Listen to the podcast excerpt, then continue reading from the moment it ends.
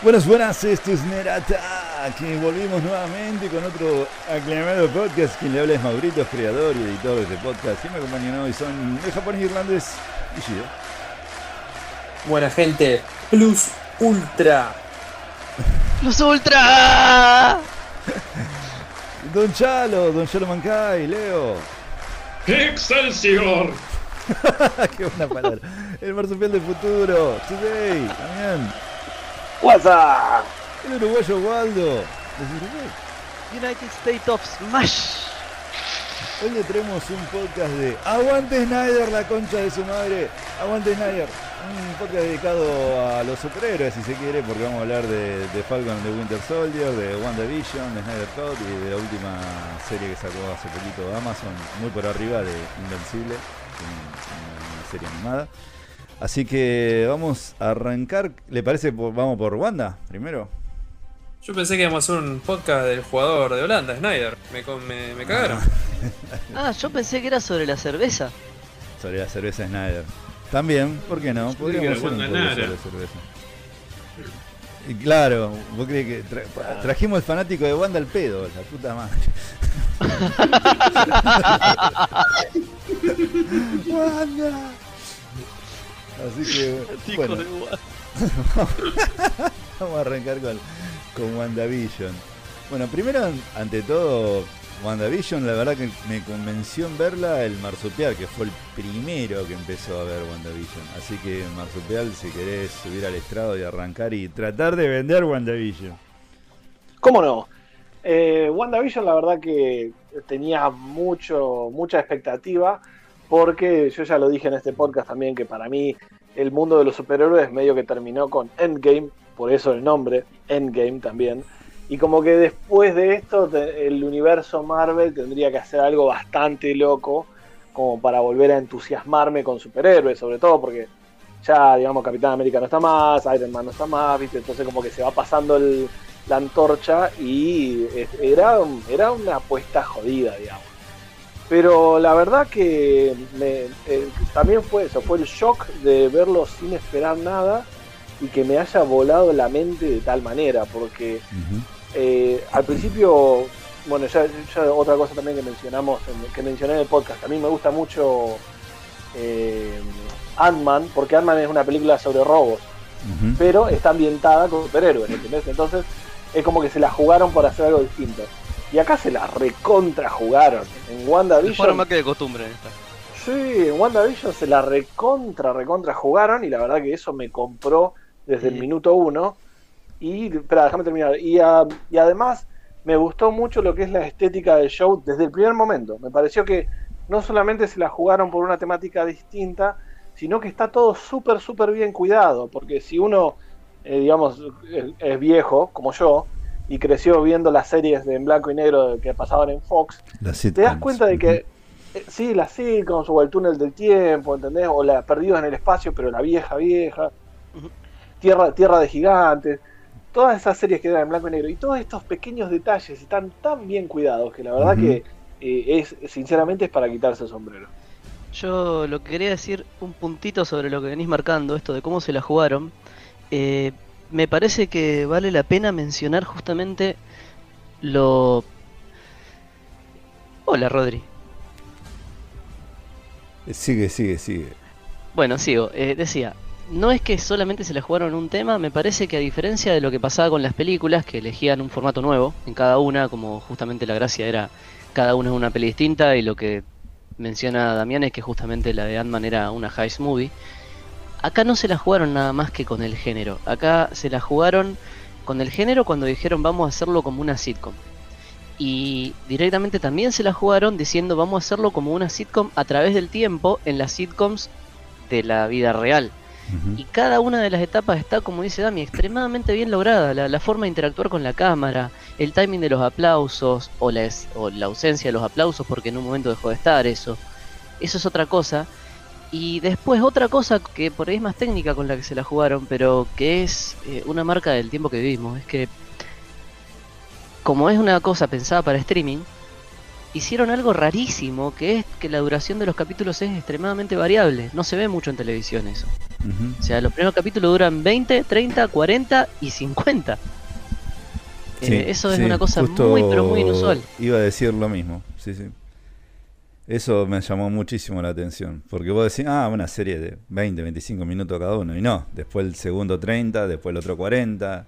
¿viste? Y lo Eh, va agregando tiempo. Y no al pedo. Después, bien manejado. lo otro que creo que se la jugaron es que directamente los pusieron a los dos como el centro de la pieza del medio de todo el asunto y se la jugaron por dos caras, que no es algo que suelen hacer salvo con, con Iron Man. Ujú. Sí, sí, sí. Sí, la verdad, a mí me gustó. No tanto, no sé si como a Damián, la verdad, debo ser sincero. Al, al principio me, me llamaba mucho la intriga, pero también fue una. Fue también una serie que jugó mucho con lo que uno creía que podía pasar, que al final, no, porque vamos a ser sinceros con el tema de. Vamos a hablar con spoiler, corta. Ya, ya aviso, yo, ya. El, el- ¿Cómo se llama el pibito que corre? Quicksilver que no era, que Ah. no era, viste, que parecía que le metía una patada a la puerta y se venía el multiverso y al final parece que no, viste. Eso, eso medio me. me Vienen daba- amagando una manera de Spider-Man. Claro, además que mucha teoría de que estaba atrás de todo Mephisto, pero en realidad no, viste, qué sé yo. Mucho, eh, mucho, mucho easter egg, mucho... eh, ¿Cómo te diría? ¿Viste? Mucha promesa parecía de que iba a ser algo mucho más grande de lo que Sí. terminó siendo, ¿viste? Eso me defraudó Mucho, bastante. mucho arengar. Sí, sí, exacto, exacto. Eso es lo que por ahí te digo, porque Igual- a mí estaba, yo, yo creo que a todos nos pasó. Eh, me empecé a ver videos de YouTube de teorías, de cosas, de detalles, y lo que más me, me encantó, que yo lo tenía como guardado en una esquina de mi cabeza, y era lo de Acá- la casa M, de House of M, y dije, wow, se viene esto, vamos todavía. Y se puede venir todavía eso, pero bueno, creí que Esa ya- puerta está abierta todavía, pero Sí, sí. para mí esta es la primera pregunta que tenemos para agarrar a las piñas. El tema de la mague con el multiverso. ¿Bien o mal? Porque yo sé de los que vio Spider-Man y me pareció fantásticamente gracioso que hayan hecho de la mague, porque todos nos comimos la mague. Sí, pero ¿cuántas veces vamos a? Ya No me importa, si le sigue man- saliendo bien yo lo rebanco. Ya amagaste con el falso mandarín, ahora amagá con el falso multiverso. Ahora Aguanta un toque, no Sí, me pero amagué más ojo. porque No, con misterio, con misterio también. Con misterio. Ojo que hay, hay, hay una distinción ahí, hay una distinción ahí muy grande, porque la magia de misterio fue muy tan en chic. Fue muy Sí. un guiño para, fue muy un guiño para los fans, porque los que sabíamos lo que era el personaje de misterio, dijimos, este misterio es un chabón. ¿Entendés? Entonces, misterio es un chabón que sabe, que sabe de efectos especiales. Muy distinto, pero en otros multiversos de distinto, es usar el actor específico que hizo el mismo personaje Claro, No es lo mismo. Yo los rebanco. es cagarse Igual yo, yo creo que eso es un problema que no solamente le pasa solamente a Marvel en este momento, pero sino que le pasa a toda la industria en general, inclusive eh, películas, anime, series, incluso hasta reality show, que es toda esta, esta teoría, esta cosa de teorías. O sea, a la gente le gusta la teoría, le chupa un huevo lo que pasa en, en la serie, si mientras pueden hacer teoría de que eh, Luke Skywalker ahora está vivo. Para Siempre me rompió los huevos eso. Y, Lost bueno, tiene la culpa. No, mentira. Antes que Lost estuvo los X-Files. También. Pero con Lost y el tema de los foros de internet me parece fue el que más estalló y era un, Se- tenía una semana entre manos. capítulo y capítulo para delirar. Eh, yo me acuerdo, había gente que por ahí me, me decía, che, me llamaba para preguntarme cosas de campo electromagnético porque había visto y me decía, che, si un, un pedazo de metal puede ser expulsado, ¿por qué me estás preguntando esto? Y resulta que era porque habían hecho no sé qué teorías falopa en, mirándolo. Bueno, en mi época, y, y voy a hablar en, en mis tiempos y me voy derritiendo como Indiana Jones, ¿viste el viejo que Con la cebolla en la cintura. Claro. Eh, con MacIver pasaba lo mismo. Cuando veíamos, bueno, Marsupial se debe acordar, éramos re fanáticos de. Y todos los pelotudos decían, che, ¿se podrá hacer eso lo que hace MacIver? Que con cinco limones te hace un acelerador de partículas. claro. Era, era, era como que también estaba todo, todos Ah, los boludos queríamos hacer lo que hacía MacIver. pero una cosa es, o sea, ciencia ficción, inventar algo de la nada, como MacGyver te agarra dos clips y te hace un tanque de guerra. Sí. Pero otra, otra cosa es Qué bueno es Edita 3. claro, tratar, de, tratar de, de guiar a la gente hacia, hacia el engaño sabiendo que no va a ser un engaño. O sea, te están diciendo, vení, vení, vení, pasa por acá, pasa por... hay multiverso, vení que hay multiverso. ¡Ah! ¡No! ¡Ole! Claro, entonces. Pero nunca te lo dijeron. La pared pintada del correcamino, te la pusiste. la rompiste. Ah, Quicksilver. Claro, pero la pared pintada pasó en serio. ¿Cómo se llamaba? Ralph Bonner se llamaba encima. Claro, porque yo me. o sea, me acuerdo que. Ralph Bonner. Qué buenísimo. yo me acuerdo que antes que haya salido WandaVision y, y todo este tema, que yo seguía los castings eh, en, un par de canales de YouTube seguía lo de los castings y todo eso. Yo ya sabía que el loco iba a aparecer. Qué loco yo sabía qué personaje iban a. Claro, que el loco de Quicksilver iba a aparecer. Entonces fue como que, o sea, cuando la, gente empezó a salir, empiezan a hacer todo este tema, toda la movida y demás. Y ya se, o sea, se fue de mambo porque ya la gente decía, eh, pero ¿cómo va a aparecer si no quieren insinuar que esto va a pasar y va a ser así? Y, pero, o sea, ¿no te parece un poquito que si te lo dijeron hace ya seis meses atrás, antes que la serie se hiciera, es como que no te están guardando las cosas y no te enteraste de que eh, Luke Skywalker aparecía en el último capítulo de Mandalorian hasta que se, estrenó? O sea, ese ya entras en un tema bastante complicado. Yo, creo que hay una parte de todo eso que no la vamos a poder tener nunca de vuelta sin volver a ser pendejos, justamente. Porque de chiquito no tenés todo ese contexto, entonces lo que mirá te sorprende, ¿viste? Pero cuando te va volviendo más grande y ya tenés acceso a otra información, más todavía ahora que justamente hay tanta información, hay cosas que uno aprende de la práctica de la vida nada más que te arruinan un poquitito alguna sorpresa. Porque, como que decirte, yo miro mucho anime y hay veces que decís, sí, esto es un claro capítulo 11. Sabés que lo que sea que esté pasando, tiene que pasar porque no da tiempo para un desarrollo que dé otra cosa. Entonces, e, él te pasa lo mismo cuando hay cierto conflicto que se da en tal capítulo de una temporada de una serie o se da en tal momento del capítulo que vos decís no es lo mismo que esta cosa pase a los 5 minutos, que hay un montón de trabajo para hacerle, que a los 35, que si esto ya lo resuelve. Es, ya como cuando ves la cuenta regresiva de la bomba y el tipo viendo qué cable corta, ya sabes que va a cortar faltando 8 segundos. O sea, la, experiencia y el hecho de haber consumido tantas historias a vos te da una forma de entender la narrativa que te, te hace inmune a ciertas sorpresas no es lo mismo consumir Rápido y Furioso 1 que Rápido y Furioso 7. Ah, no, eso sí es lo mismo. no, no sé, eh. cambiaron no, no, el actor se murió en la 2. La 1 era carrera, ahora lo último. una piña, Rápido y Furioso, caramba. Pero la familia. salvando el mundo al último. Quería, quería tirarle una piña a Yuda nomás, por la duda. ¿Alguien quiere pensar en la familia? Porque, sabe, porque sabe que le iba a romper todo. Corre y Gida no que, corre Futuro 1 que 2 que 3. No te agarra, no te agarra. a Seguí hablando ahora de Guandanara. Seguí hablando. Bueno, a ver.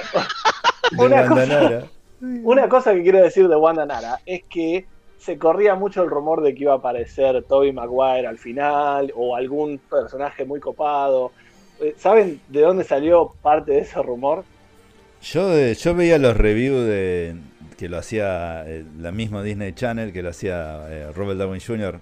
Eh, protagonizando a Tony Stark, que, hizo un, abrió como que vio una, en una caja el personaje que iba a aparecer en el último capítulo, hizo re sorprendido y yo dije, wow, ¿quién irá a aparecer? Yo de ahí. Bueno, de la mano, de la mano de eso, el boludo de Paul Bettany, que es el que hace de Vision, dijo en una entrevista que en el último capítulo iba a aparecer un actor muy famoso y muy bueno y que a él le encanta trabajar con ese actor y era él mismo el pelotudo. Ese fue buenísimo, sí, lo vi.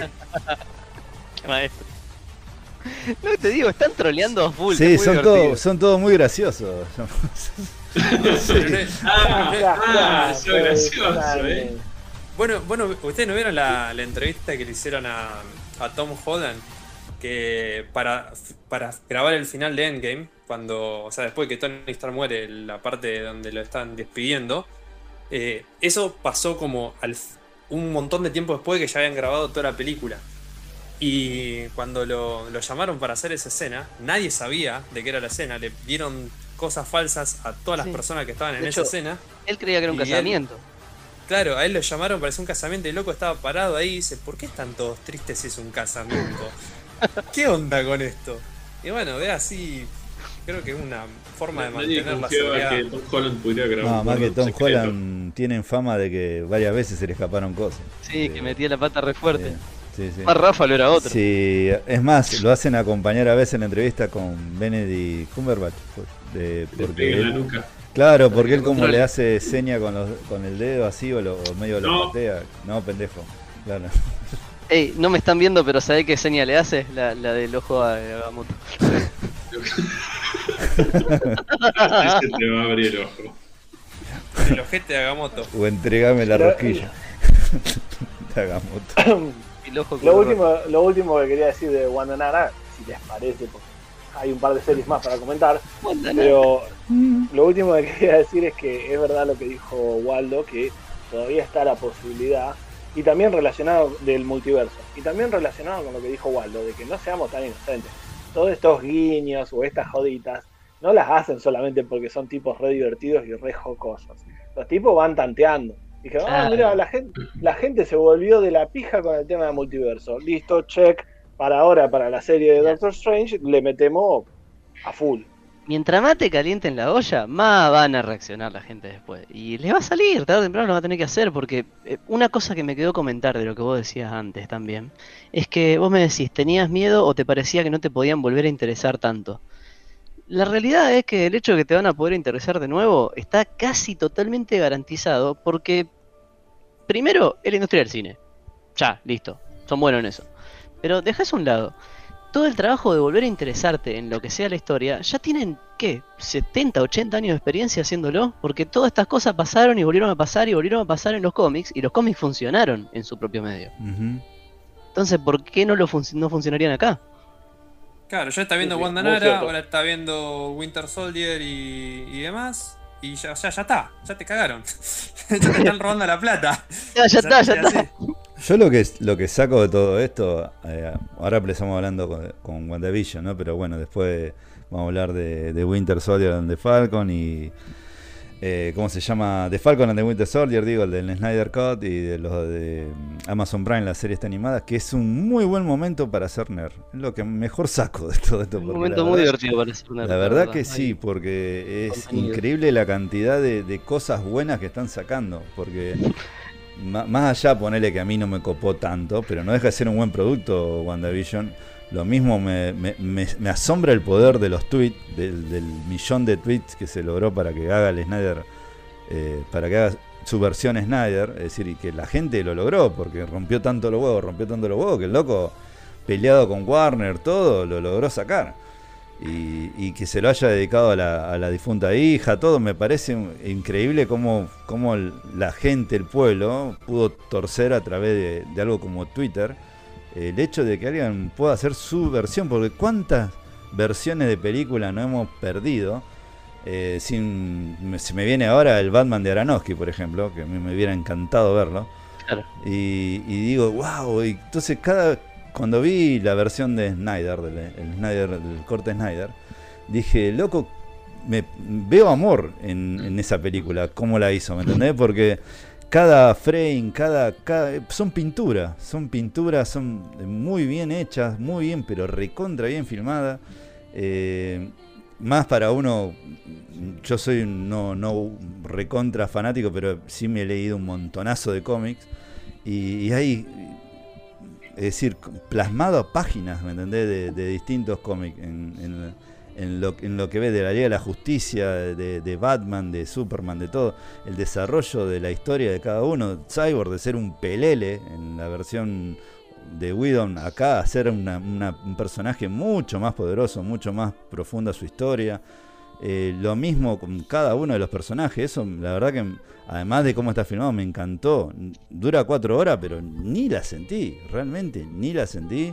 Realmente me, me- me pasó volando y, y cada cosa agregada que estaba sacada. Onda, como dijo te lo resumo así nomás. ¿Cómo va a sacar alguna escena? Bueno, pero puedo llegar a entrar en spoiler acá por eso. Bueno, pero no, voy a tratar de bajar un cambio. Pero no, no, en síntesis. me Willem. Dafoe sabemos que salen los créditos. Claro. ¿Cómo va a sacar a ¿Cómo Willem vas a sacar a Willem Dafoe? Claro, yo pensé lo mismo, es decir, porque digo, loco, vos me decís que tenía una versión que estaba. Y lo sacaste. Onda, tenías ahí el ancho de basto y lo sacaste. Sos un pelotudo, amigo. Pero, viste. Pero y- más allá de eso, le pagaste, o sea, Claro. Bien. Eh, Antes de cambiamos de en un tema, eh, me había quedado con una trivia de, de WandaVision. Bueno, volvamos para atrás. Volvamos a Eh, Marvel. Volvamos a ese antes- lugar antes que nos pintoresco llamado Marvel. está malo Flash. Porque esto, esto aparte vos, Mauro, te va a encantar. Con Eh, duendecillos y resulta colores. que no sé si se enteraron que WandaVision en España no se llamó WandaVision. Ah, ¿Cómo se llamó? Y hubo un motivo genuino, o sea, no se llamó WandaVision porque la marca ya está registrada, WandaVision, que es una cadena de televisión, algo así se Yo llama creí así. que era un, creí que era un champú. no le podían poner WandaVision. Eh, en- esa es la, la razón posta. Entonces, en, en España, el título en sí es un poquitito ligeramente spoilero, porque se llama Bruja Escarlata y Visión.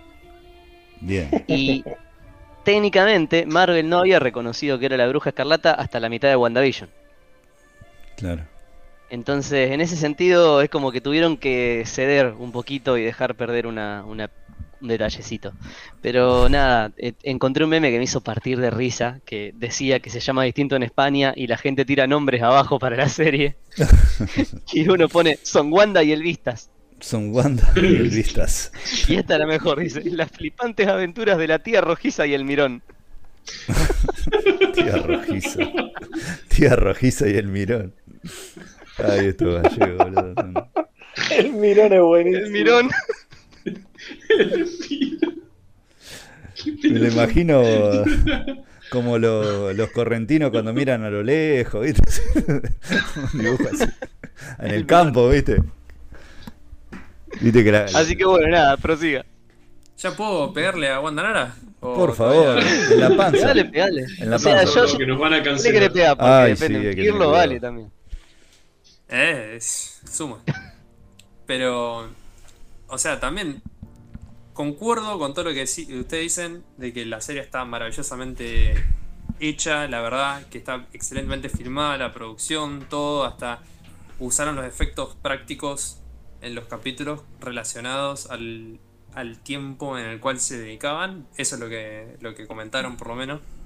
Eh, pero to- sacando el tema de que eso que te tratan de engañar, porque como el, el primer engaño es de que te dicen que está basado en House of M y termina la, termina la serie y Mangocha que está en House of M. Sí, Es la M de sí, Mangocha, claro. Claro, la M de Mangocha. House of Mangocha. Continúe, alumno Ishida, por favor. Sí, sí. Si vos me estás si vos me estás diciendo que me tengo que ver todo Wandanara, me tengo que ver todo Doctor Extraño, me tengo que ver la quinta de Guardianes de la Galaxia, todo para enterarme después de que quisiste hacer House of M, y la verdad que viene el ratón, pero andate a la concha de tu madre. A todo esto, claramente la franquicia del Marvel Universe ya no es para, para no entendidos. Ya, ya es demasiado grande. Meterse hoy en la franquicia está re difícil. Ujú. Ese es un, es- ese es un tema, sí, la verdad. Y después el otro tema es cómo el. cómo es el uso de personajes. Porque. Es como que. ¿Para qué metieron a, a la, a Mónica Rambeau? Simplemente para después meterla en Captain Marvel 2. Porque si la, sin la verdad el, el personaje no pinchó ni cortó. Otra Y- cosa, eh, porque bueno, no, le, no le molestaba que se llame Rambo. Cada vez que decía "Ca- Rambo, Rambo, se venía a la cabeza a mí. ¿Cómo crees que se llame? Pero no, pero en mi cabeza era como que cada vez que le decía, viste, Capitana Ra- Rambo, Rambo, en mi cerebro, digo, ¿por qué no tiene otro apellido? Bueno, tiene la Rambo. culpa de llamarse así. ¿Pero por qué se llama Rambo? Rambo es Estalón. ¿Me entendés? Bueno. igual ahí está la, la parte que por ahí es más criticable. Yo Rambo. realmente no creo que haya Hola. Sido tan enorme la serie. O sea, sí me pareció muy linda, muy bien lograda. Pero me, para mí fue lo que fue, fue un intermedio. O sea, es nada más que un setup, es tomar aire antes de empezar a correr de vuelta. Está Mm. preparando la fase que viene del universo Marvel, nada más. Vino a Pero ser de interim. No podrían haber agarrado Falcon and the Winter Soldier para tomar, para tomar aire, boludo. El capítulo 1 de Falcon y Winter Soldier es lo más genérico del mundo. Pero bueno, si quieren pasamos al, al Falcon. Pero pará que no le terminé de Verde. pegar. Todavía, le- todavía está en el No, piso, por eso, déjame. Eh, Dale la pasemos, patada. pasemos al Falcon. Dale la al patada, Falcon yo, yo lo porque tengo, yo lo tengo, Guille, dale, pegale la patada en los Le dientes. Yo, quiero- yo me parece válido que le pegue realmente. Ok, dale, dale, pega. Creo que Yo- es golpeable. o Yo sea, lo tengo al cyborg este, pegarle en los dientes. Ah, Y y después el, el otro tema del- de la trama, otra cosa que no me gusta de Marvel en, en general. ¿Cómo, cómo es ese, ese uso de, de- Digamos, el poder de la trama. El, I have the power of, of the, of the story. Inmunidad narrativa. Inmunidad narrativa. Me, me qué lindo, me qué lindo nombre, inmunidad narrativa. Y usan, usan la trama como quieren porque, o sea, eh, spoiler. Espera unos segundos para que la gente lo pause. Eh, cuando, o sea, lo ve venir que Agatha era, era, era, era la mala. Pero en un momento, en un momento es, es- o sea, era más poderosa Agatha que Wanda y después Wanda por por onda y gracia de, de su señor. Kamisama. Claro, el poder de la, de la amistad y de, y de la familia, qué sé yo, lo sé, se hizo más poderosa después y, y aprendió lo de las runas así mágicamente, o sea, porque lo vio. Eh, Técnicamente Wanda era más áspera el vamos, siempre fue más áspera. Sí, sí, eso sí, pero en la serie no lo hacen así. O sea, en- te muestran un poquito, pero después eh, Agatha le puede absorber los poderes, Agatha le aguanta los rayos, Además, Agatha Eh, la eh, contiene. En, en el- en lo que está diciendo Ishida. Si Agatha era tan poderosa así, eh, no apareció en 12 películas de Marvel, es decir, de golpe No, pero aparece. escribió un montón de libros. Aparece y es Ah, no, más era fuerte que. No te olvidemos que Wanda estuvo a punto de hacer mierda a Thanos en Endgame. Si no, se- no, se- si no, si no decía Thanos, bombardeen, pero va a matar nuestras tropas, no me importa, me va a hacer mierda esta loca. Just do it. Sí, ¿me entendés? Claro, o sea, Bueno, o sea, eh, el muchacho este, el que está arriba de Fabro, había dicho que Scarlet Witch era el personaje más poderoso del universo de Marvel. Es un mutante Pero- nivel Omega. Omega, sí, Claro. sí. Omega. Y creo que ella y después está eh, el hijo de, de Kill Richard y la mujer invisible sería de los cuatro fantásticos, No, que es el, súper- Marvel, No, ese- el Marvel no. Ese está arriba. Sí, está más poderoso todavía, sí. Ese es increíblemente poderoso. Ya, ya llega a lo estúpido. Pero, sí, sí. Sí, tenés que verlo algún día el, el del cómic, una locura. Como... che, todo esto, ¿alguien se acuerda de la Capitana Marvel? ¿Nadie? No, qué bueno. Chao. ¿Quién? No te, no te metas con Brian Larson y su mentón perfecto. Brian Larson. Brian es un vago. Brian, el Brian, el Brian El Larson. El Brian Larson. Y después el otro tema que tampoco, o sea, el único que más o menos me gustó fue como la pelea lógica que tuvo Visión con sí mismo. Pero, o sea, el loco se fue volando, o sea, si volvió a ser sí, mismo, ¿por qué no la fue ¿por qué la fue a buscar a Wanda si la, la amaba y todo eso? No tiene hay un montón de cosas que no tienen sentido, o sea, que son cosas hechas para que otras cosas pasen en otro momento que no te van a importar. Es muy misterioso. O sea, ahora todo el mundo va buscando la, la analogía esta del barco. Ya, y después, bueno, todas las cosas filosóficas de que, hoy sí, yo soy el- mi yo, pero no soy yo cuando me saco una uña porque Igual ya no es tengo la muy uña. visión que lo resuelva yo. así. Es, es revisión que resuelva no agarrándose Pues para mí fue genial. Eso fue genial. Fue lo mejor de ese capítulo. Sí, no digo que sea malo, no digo que sea malo. El- Lo que yo digo que lo que pasa después de eso, o sea, si vos lo estás haciendo, si te estás diciendo que sos lo más lógico y lo más zarpado, eh, tu próximo movimiento lógico, o sea, si, ok, recuperé mi ser, ¿qué tengo que hacer? Salvar a mi familia. ¿Por qué no y salvas a tu familia si sos un ser súper lógico y súper poderoso después de que resolviste este problema moral? Pero le las fue. memorias. La lógica es seguir el guion. Claro. seguir los millones. La lógica es seguir, hacer caso al ratón Mickey. Claro, y después, No, bueno. no, perdón, el- perdón, perdón, pero tengo que, tengo que tirar un parry a este Objection. golpe porque me parece. Objection. Ah. Quiero objection al objection. Se tira sobre la Al señor, al señor Ocello. Para mí, para mí, lo que vos estás describiendo de que el White Vision, si entendí bien, ¿no? Vos estás diciendo que el White Vision cuando dice I am Vision, automáticamente tenía que salvar a su familia. Para mí eso hubiera sido muy pedorro. Perdón, hubiera sido muy, muy pedorro. Y aparte, pensá que todo el tema de esta serie es Wanda superando la pérdida de Vision. Entonces, le quitaría todo el peso a lo que fue el final, de hecho. Si, si ah, no, Vision ya está. Le, le pasé el pendrive al otro robot y ya está, el otro es Vision. Ah, Pero fue lo que hicieron. O sea, es como Sí, que pero Goku se transforma en Super Saiyajin y dice, ah, soy más poderoso que, que Coso, me voy, Y se va. claro. ya Visión ya, ya murió dos veces y volvió. Onda, re ¿Cuántas Dragon No veces Ball va a traiga, Z. Qué no traigas a Goku, no traigas a Goku a la conversación, ¿eh? porque traigo a Senseiya y se pudre todo. Sí, sí, sí, Otra sí, vez. sí. Está bien.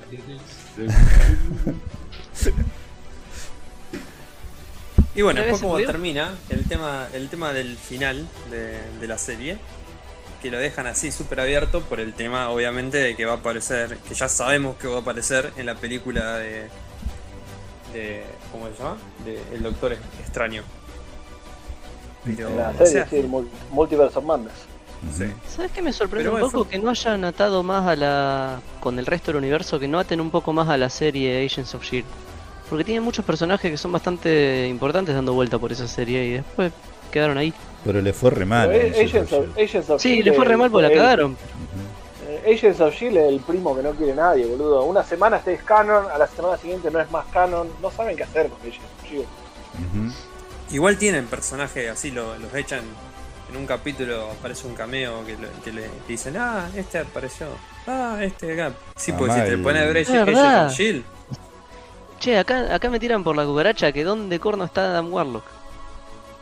Uh, eh, va a par aparecer en- eh, supuestamente en Coso. Su- Supernova. nueva de- la segunda de Guardianes de la Galaxia que está dando vuelta. ¿no? Claro, en la tercera va a aparecer. Nada más que amagaron que iba a estar otro, otro Nova. caramelito, otro muro pintado con Sí. nos Sí. estrellamos. Sí, sí, sí. No está Claro, Nova, no está Adam Infinity. Warlock. Adam En Warlock es Infinity súper War y en. Endgame. Adam Warlock en el cómic de Infinity War, el, el que los guía a todos para pelear Claro. contra Thanos. Acá ni, ni pintó. Pero bueno, ahora teóricamente no viene Guardianes 3 donde van a recuperar la vida de Gamorra, boludo. Nadie Bueno, se ¿no muere al final. que Es Dragon Ball Z, Claro. marsupiales. Es como, lo- es como los cómics, es como los cómics. En los cómics Claro. nadie muere realmente, salvo Robin. El resto muere. Salvo Ro- Ah, no, estaba con Mosca, tipo. No, para, una vez lo en palmó Bárbara confusión. No es Marvel, pero palmó Bárbara. No, o sí. No, me- ¿Quién? no me ¿Bárbara peleé. quedó? No, a Bárbara le pusieron un tiro en la columna vertebral. ¿A quién? Pero después, más adelante, no la queda. Bárbara. Ah, Bárbara, vos estás no, hablando de, de, de Batichica, Bárbara Batichica. Gordon. Ahí nos vamos a DC. Sí, sí, sí, sí. De- Sí, no, pasa que dijo también Robin y Sí, sí, bueno, tenés razón. vale. Robin también DC. Sí, sí, los, los Robin de Batman medio que no, no le salieron muy buenos. ¿no? Ey, ¿sabés quién la quedó fuerte, fuerte en DC? Rorschach. Todo. DC. DC la quedó, la D y la C. La... sí, Pero Roger, bueno, sí. áspero, boludo. Si nadie, nadie más tiene para agregar a, a la maldita Wanda, Tampoco la seguir. maldita, che, muy bonita. Hermosa. Ey, el último, el, el disfraz final, mamá, Sí, mamá. sí. Creo que, que está a nivel de Sí, Leia ojo. cuando apareció con el bikini en Star Wars. Pero no, no me, pa- no me pareció que estaba súper sexualizado. Me pareció que estaba bien, el disfraz estaba muy bien. Es que Sí, la no, mina, el disfraz es lo de A menos. mí, el a disfraz mí es lo me causó mucha que gracia el otro disfraz. yo creo que la mina se pone lo que sea y está re buena. Además, además de- del traje, ¿no? Totalmente. Eh, pasamos a Snyder. Va, yo ya había arrancado a hablar del de Snyder Cut. Y Sí, bueno, sí, sí, retomemos con. Snyder. Para mí habíamos cortado demasiado rápido con Wanda y daba para un poco más por eso. No, está bien. está Sí, había que pegarle un poco, sí, sí. Sí, sí. Vichy, pero entonces a vos no te gustó directamente WandaVision. A él le gusta Es pegar. que- Sí. Pero fue, o sea, Es su- es lo que. Es su hobby. lo que dijo. Es lo que dijeron ustedes. O sea, los capítulos están bárbaros hechos. O sea, pero no tienen. O sea, no. eh, es como que te quiere dejar con la leche para que sigas viendo todo lo demás. Es un intermedio. Y. Pero, te- o sea, si no te gustó, la, o sea, la cagás fuerte y la tenés que ver igual. Eso es lo, que, eso es lo que voy también. Porque como es toda que- una sola cosa. Claro, te obliga en, mon- en un montón de cosas. Y por eso lo de la. Lo de la cosa de la narrativa. Que o- onda, sí, pasa así porque también en el futuro vas a ver que Agatha va a volver en el futuro. ¡Oh! Y es, es como que. No sé. Me Sí, gustó, yo pero creo no que me, además no me encantó. No me, Igual No yo creo amé. que ellos habrán estado re satisfechos porque tuvieron más éxito de lo que esperaban con WandaVision. Me- Sí, para totalmente. mí sí. Sí. Tuvieron mucho Pero más para de mí lo yo tuvieron, para mí mucho del éxito de WandaVision tuvo no que ver con WandaVision en sí, sino con la coyuntura del mundo. O sea, COVID, encierro, avance del streaming, ausencia de los cines, el formato que eligieron. O sea, hay un montón de cosas ajenas a la historia en sí que hicieron que Que la tenga pegue. más llegada. Sí, Que la sí, pegue, comparado. Con, con la segunda de, de Mandalorian, o sea, WandaVision que más o menos tuvo la un poquito menos de un poquito más de la mitad del- de lo que veía en Mandalorian. O sea, le fue bien, pero no le fue tan bien como Mandalorian. No, bueno, pero Mandalorian es otra cosa. Para mí está Mandalorian, muy- está mejor, Mandalorian está mejor que el producto original, boludo. Está mejor está que la, que la tremendo. última de Star Wars. Mandalorian es tremendo. Además de la producción que tiene atrás. Tiene mucha plata Mandalorian. La verdad que... Pero ya hablamos de Mandalorian. Ahora estamos hablando Sí, de... pasemos al otro. Eh, sí, pues si no vamos a terminar como hablando de Che, vuelta che, del Spider. ¿Alguna vez comentamos que qué mierda que fue episodio 9? Dios mío. Eh, bueno, ¿pasamos al Snyder o quieren agregar algo más? Snyder. Bueno, ¿Por Yo ya- yo ya hablé, importa yo- la- yo- no, no, pará. Unos minutos para atrás yo ya hablé lo que sin spoilear de lo que me pareció. A mí me encantó. Es un, como la puntúan todo, un 8, un 8 pero firme. La verdad que es la, la, la de Whedon para mí era un 5, un 4, no sé. No yo me no la vi todavía, pero tengo una pregunta medio filosófica sobre todo esto. Un 8 firme, ¿te parece una buena nota para una película que ya se hizo y que se volvió a hacer? Y de ese nivel de presupuesto y de ese alto perfil y con esos actores y con todas esas cosas de atrás. Sí, sí, cambió totalmente, boludo. Eh, eh, es Pero te otra parece, película. o sea, sí, pero al nivel que estamos hablando, que te lleve dos intentos sacarte un 8, es triste. No sé, yo, yo diría que la me- yo me he llevado materias a marzo y no me saqué un 8. No, claro, bueno, pero nosotros somos gente normal, no somos una producción recontra multibillonaria. No, yo creo, creo que entiendo a lo que, a lo que va Waldo. O sea, obviamente no, no iba, no iba a mejorar nunca el producto al punto de destronar a Endgame, me parece.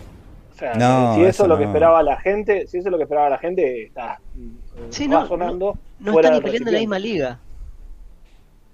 Y ahí es eso lo que yo critico, digo, hacía falta todo este despliegue para alcanzar un nivel de aceptable. No sé, yo te puedo o sea- asegurar que yo la vi de vuelta ayer y es zarpadísima. Además, eh, el tema de... Más, y- más pienso a veces para la gente lo que fue el, lo que fue el anterior de Whedon, que fue una cagada, que fue, no le llegó ni a los talones a Infinity War en su momento, porque salió medio junto con Infinity War. Eh, esto realmente si hubiera salido así como quería, no sé si la, hubiera hecho en de cuatro horas, ¿no?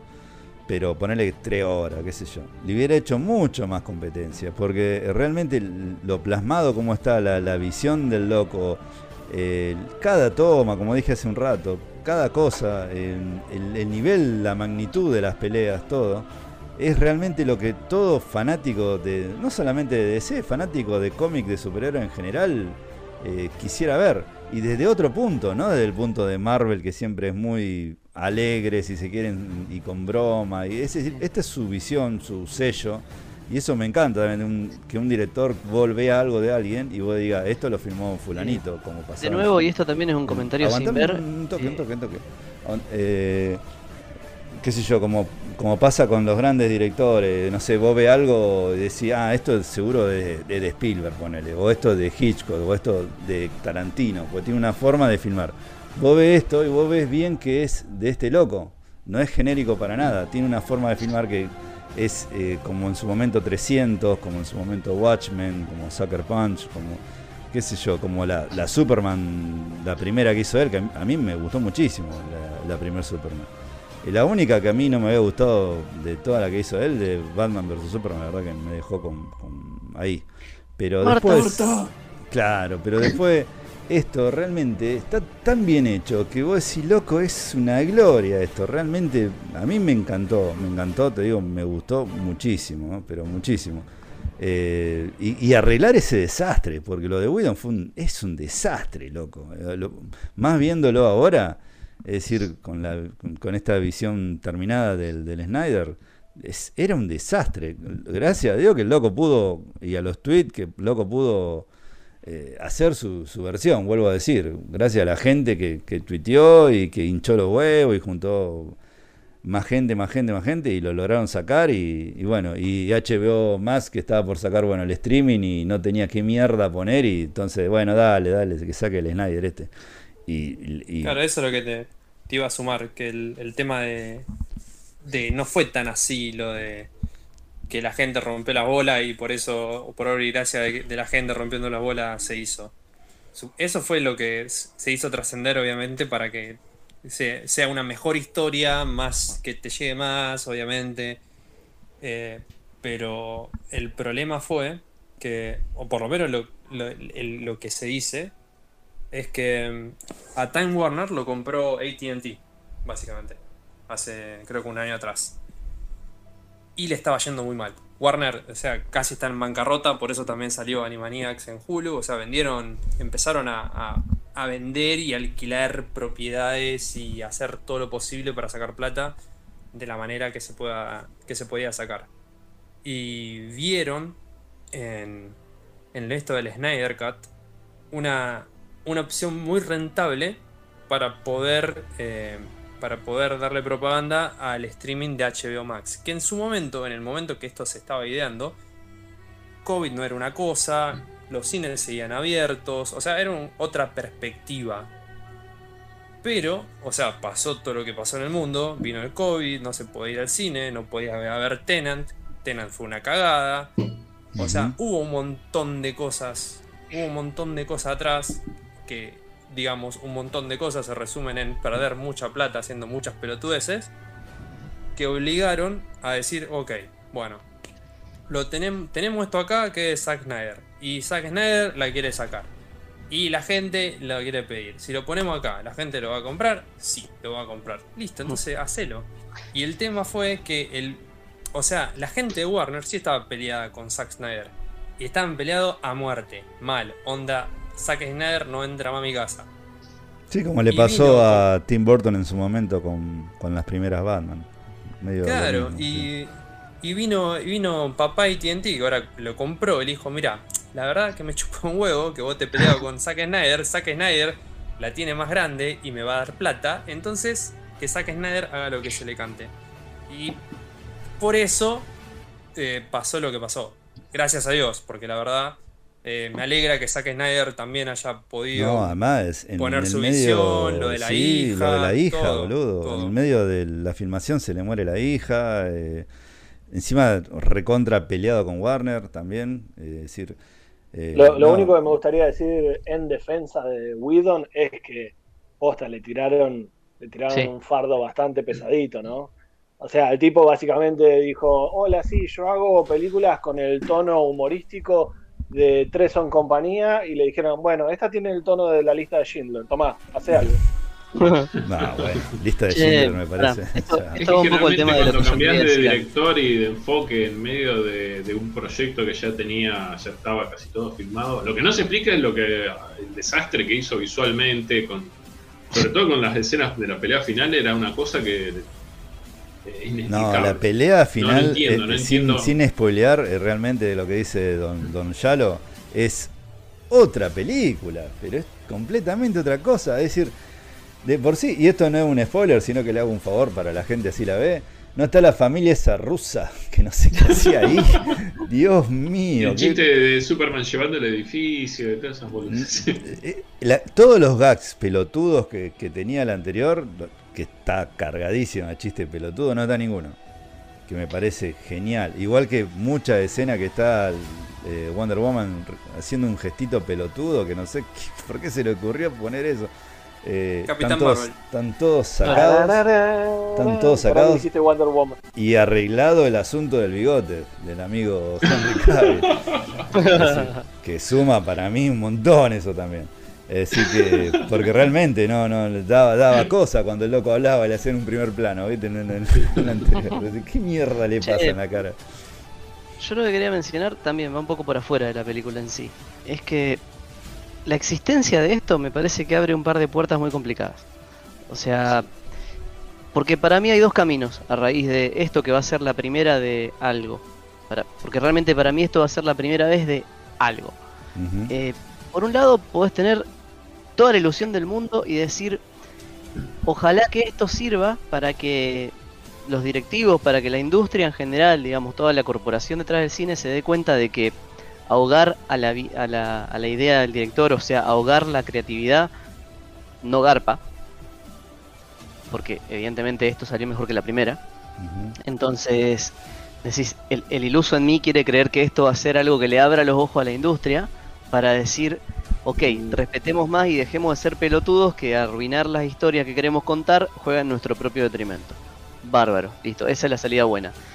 La salida mala, la que creo que va a suceder, es que ahora se dieron cuenta de que hay plata en hacer eh, cuts de otro director o en rehacer. Claro, además. Entonces, eh, de golpe lo- te está abriendo la puerta a que pase eso, a que cada vez que estén necesitando plata no te hagan ni siquiera un remake. Te digan, acá tenés el corte de Mar del Plata.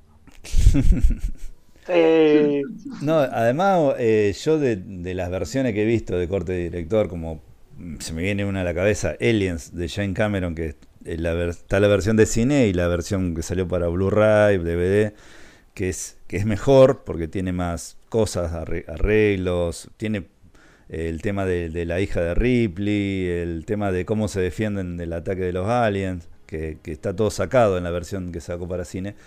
Eh, así también la versión de, de- en, en Alien, Alien 3 también, de Fisher, eh, es decir, bueno, la misma, estoy hablando todo de. Alien, pero porque se me viene a la cabeza eso. Pero no, no, eh, así todo, eh, digamos, sigue siendo la misma película, el mismo tono.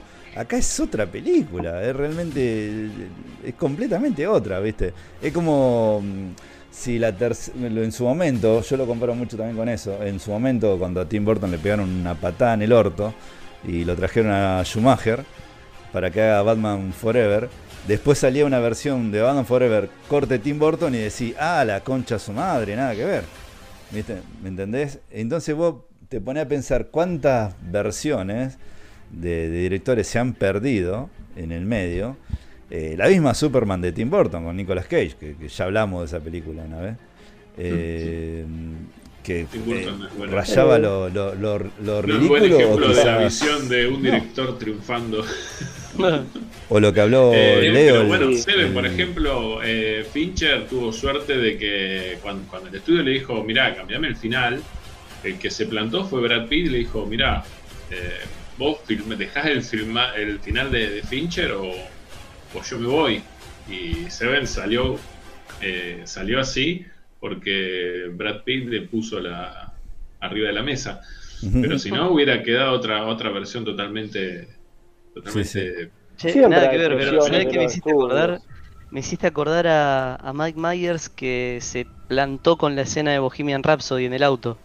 O sea, que no la querían hacer de ninguna manera y el loco dijo, esto o me voy, esto o me voy. Y es la escena más escénica, más, más icónica de toda la película. Sí, sí, sí, sí. Totalmente. Sí, yo con, no, con- no es que no, la, con- no es que no la querían hacer, no la querían pagar porque salía acá muy caro poner la Sí, canción. era como escuela de rock con el, escuela de rock con el tema de Led Zeppelin, que es un ratito que lo dice, pero se lo cobró fortuna Led Zeppelin. Claro, pero, o sea, ¿qué haces si lo saca? Y no es lo mismo. Sí. O sea, yo estoy, estoy de acuerdo con lo que dice lo que dice Waldo, de que, o sea, esto abre un, una puerta que no se va a poder cerrar, pero me parece que es mucho más para bien que lo que es para mal, porque como ustedes cuentan, eh, esto primero fue un- una, una serie de circunstancias en, en cuántas películas hay en la existencia de que la empezó un director y la terminó otro director. Y que encima en relevante, o sea, porque debe pasar con un montón de películas pedorra y nosotros nunca nos enteramos. Eso por un lado. Pero por otro lado, como estaban comentando, y por ejemplo se me viene a la cabeza los director cuts de Donnie Darko, que tienen lo- todos, los, todos los finales diferentes, de que pasan en líneas temporales diferentes. El, ¿Qué otra película estaba pensando en este momento? Bueno, que, o sea, todo eso que uno no ve, que existe pero uno no ve, es porque todo eso generalmente vienen en el Blu-ray, el DVD, Claro. eh, en las escenas extendidas.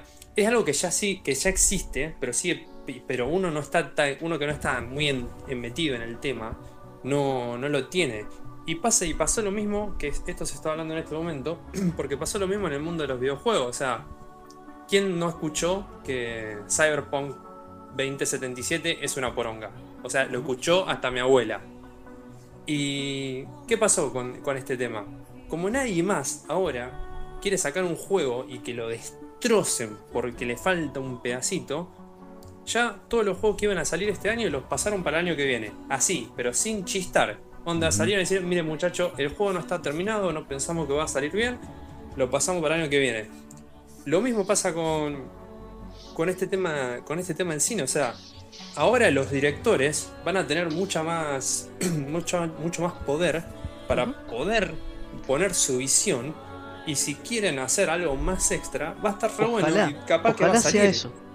Sí, va, a sí, tener un, va- eh, va- va a tener un límite. A ver, porque vale, esto ya pasó.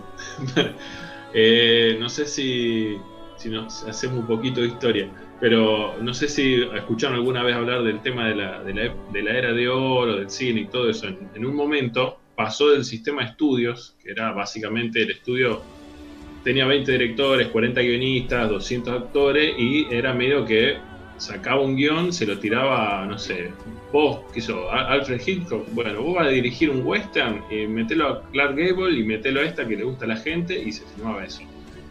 Y después de mucho, de mucho, digamos, de mucha lucha, mucha discusión, empezó la era de los directores eh, que justamente hicieron esto, darle más, eh, más peso a la visión artística de un director como un tipo responsable del todo. Eh, y esa calecita la chocaron con la, eh, Michael Cimino cuando hizo Heaven's Gate, que fue una película que costó fangote de guita, no recaudó nada, la destrozó la crítica, la odió el público y mandó a la quiebra al estudio. Y a partir de ahora quedó, eh, de ese momento quedó el sistema que está ahora medio como una especie de, fábrica de salchichas. Siempre la pagan por un boludo, ¿viste? No, Siempre además, la algo, que, decir, boludo. eso, algo que quiero, lo, lo que cuenta Leo. que quiero decir. perdón, pero- bueno. ah, yo, yo hace un montón que no hablo. eh, che. Sí, habla, habla tranquilo. Por favor, no se ahogue. Lo que-. Lo que, lo que, ay, ahora, ahora tengo presión, me voy a ahogar. Eh, lo que cuenta Leo, lo que cuenta Leo lo muestra muy bien en la película Hail César, eh, que es una película bastante, bastante rara, pero te muestran que los tipos movían a los actores de un estudio a otro directamente, porque se estaban filmando las películas al mismo tiempo, y en un momento un actor que es muy de madera para hacer una, una película romántica eh, basada en la época de, de Sense and Sensibility, le dicen, no, dice, papi, vos sos muy malo para esto. Y lo mandan al otro estudio que estaban haciendo un western, entonces se caga en el camino y va al otro estudio, era, era posta, era muy normal. Esa película es buenísima. Esa película es genial. Si la pueden ver, se llama Hail, Hail César y representa todo lo que es la época dorada del cine que decía Yalo. Pero Es lo que como yo el Once decir, Upon a Time in Hollywood de otra época. ponele, sí, Once Upon a Time in Hollywood no me gustó, pero eso es para otro podcast. Pero ponele, lo que yo lo que yo quería decir es que son dos cosas diferentes lo que estamos hablando. Una es las escenas sí extras que quedaron, lo que se dice que quedó en el cutting floor, que sí aparecen en el Blu-ray. Pero no sé qué tan normal va a ser que pase esto, porque no todas las películas tienen otro, dos o tres rollos enteros que les quedaron, ¿entendés? Claro, eso es Entonces, que- no sé qué tan normal va a ser. Eso solo. No, no, yo lo que. Depende, ¿viste? Other Side of the Wind creo que eran 1200 horas de filmación. Eh, no, no, yo lo malo que quería decir era en parte, digo esto, ya está, eh, que mm, si bien hay muchas versiones de director, eh, que como dijo Ishii, como también estaba diciendo yo antes, de, que salen en DVD o en Blu-ray, no hay una que tenga tanta diferencia en lo que fue Claro. una versión y la otra. Eso también lo que No, no, cambia aparte, tanta la... Nunca se vuelve a comercializar, ¿entendés? Nunca hay un relanzamiento. Es, acá está la versión de director, es un extra, no te lo canonizan, no te nada, es acá tenés, divertite con este extra. Y otra cosa... otro approach. Eh, y otra cosa, como esto es una versión tan. eh, la, versión de, de Snyder, que es mucho más oscura y tiene su propio tono y va muy de la mano, por eso me gustó mucho cuando vi Watchmen, la, forma de, de cómo está filmada.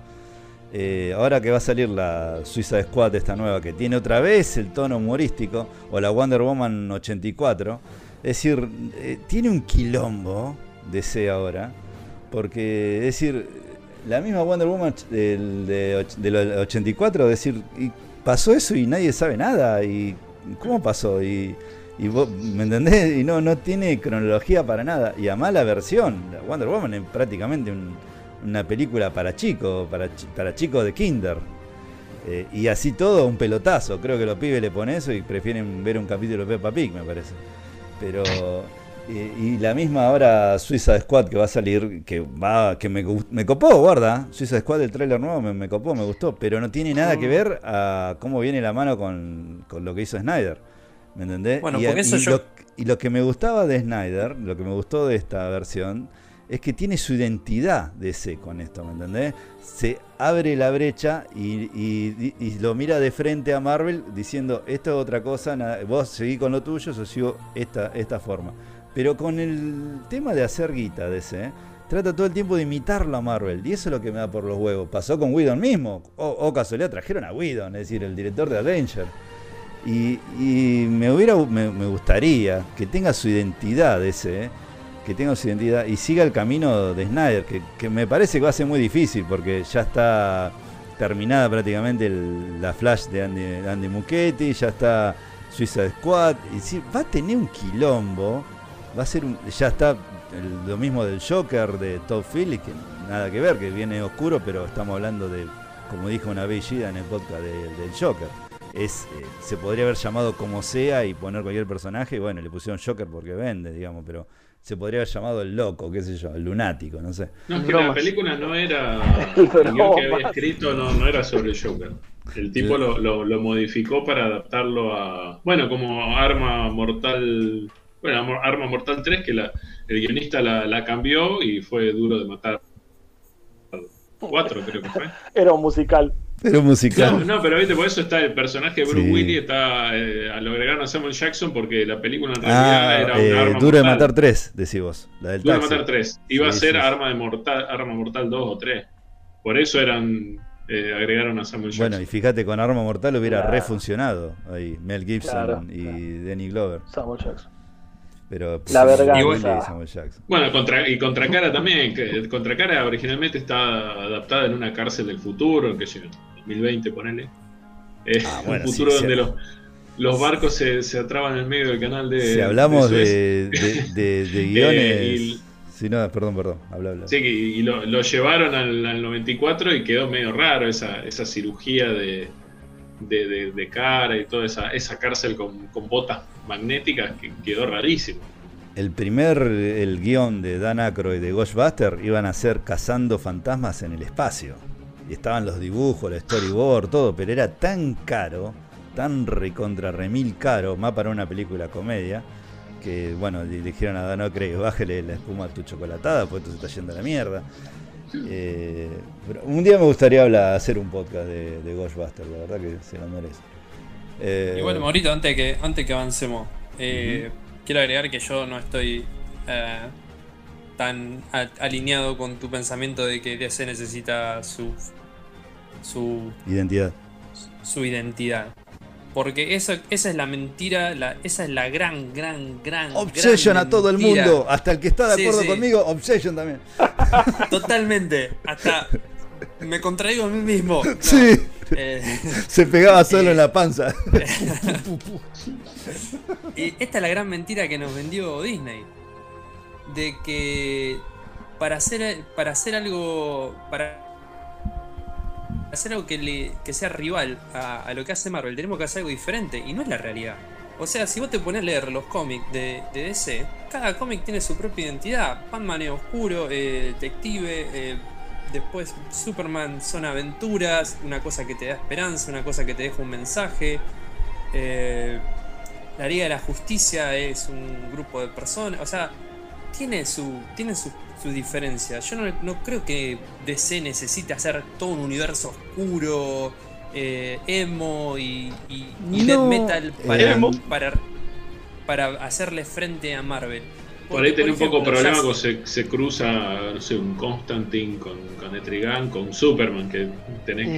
que definir el tono ahí.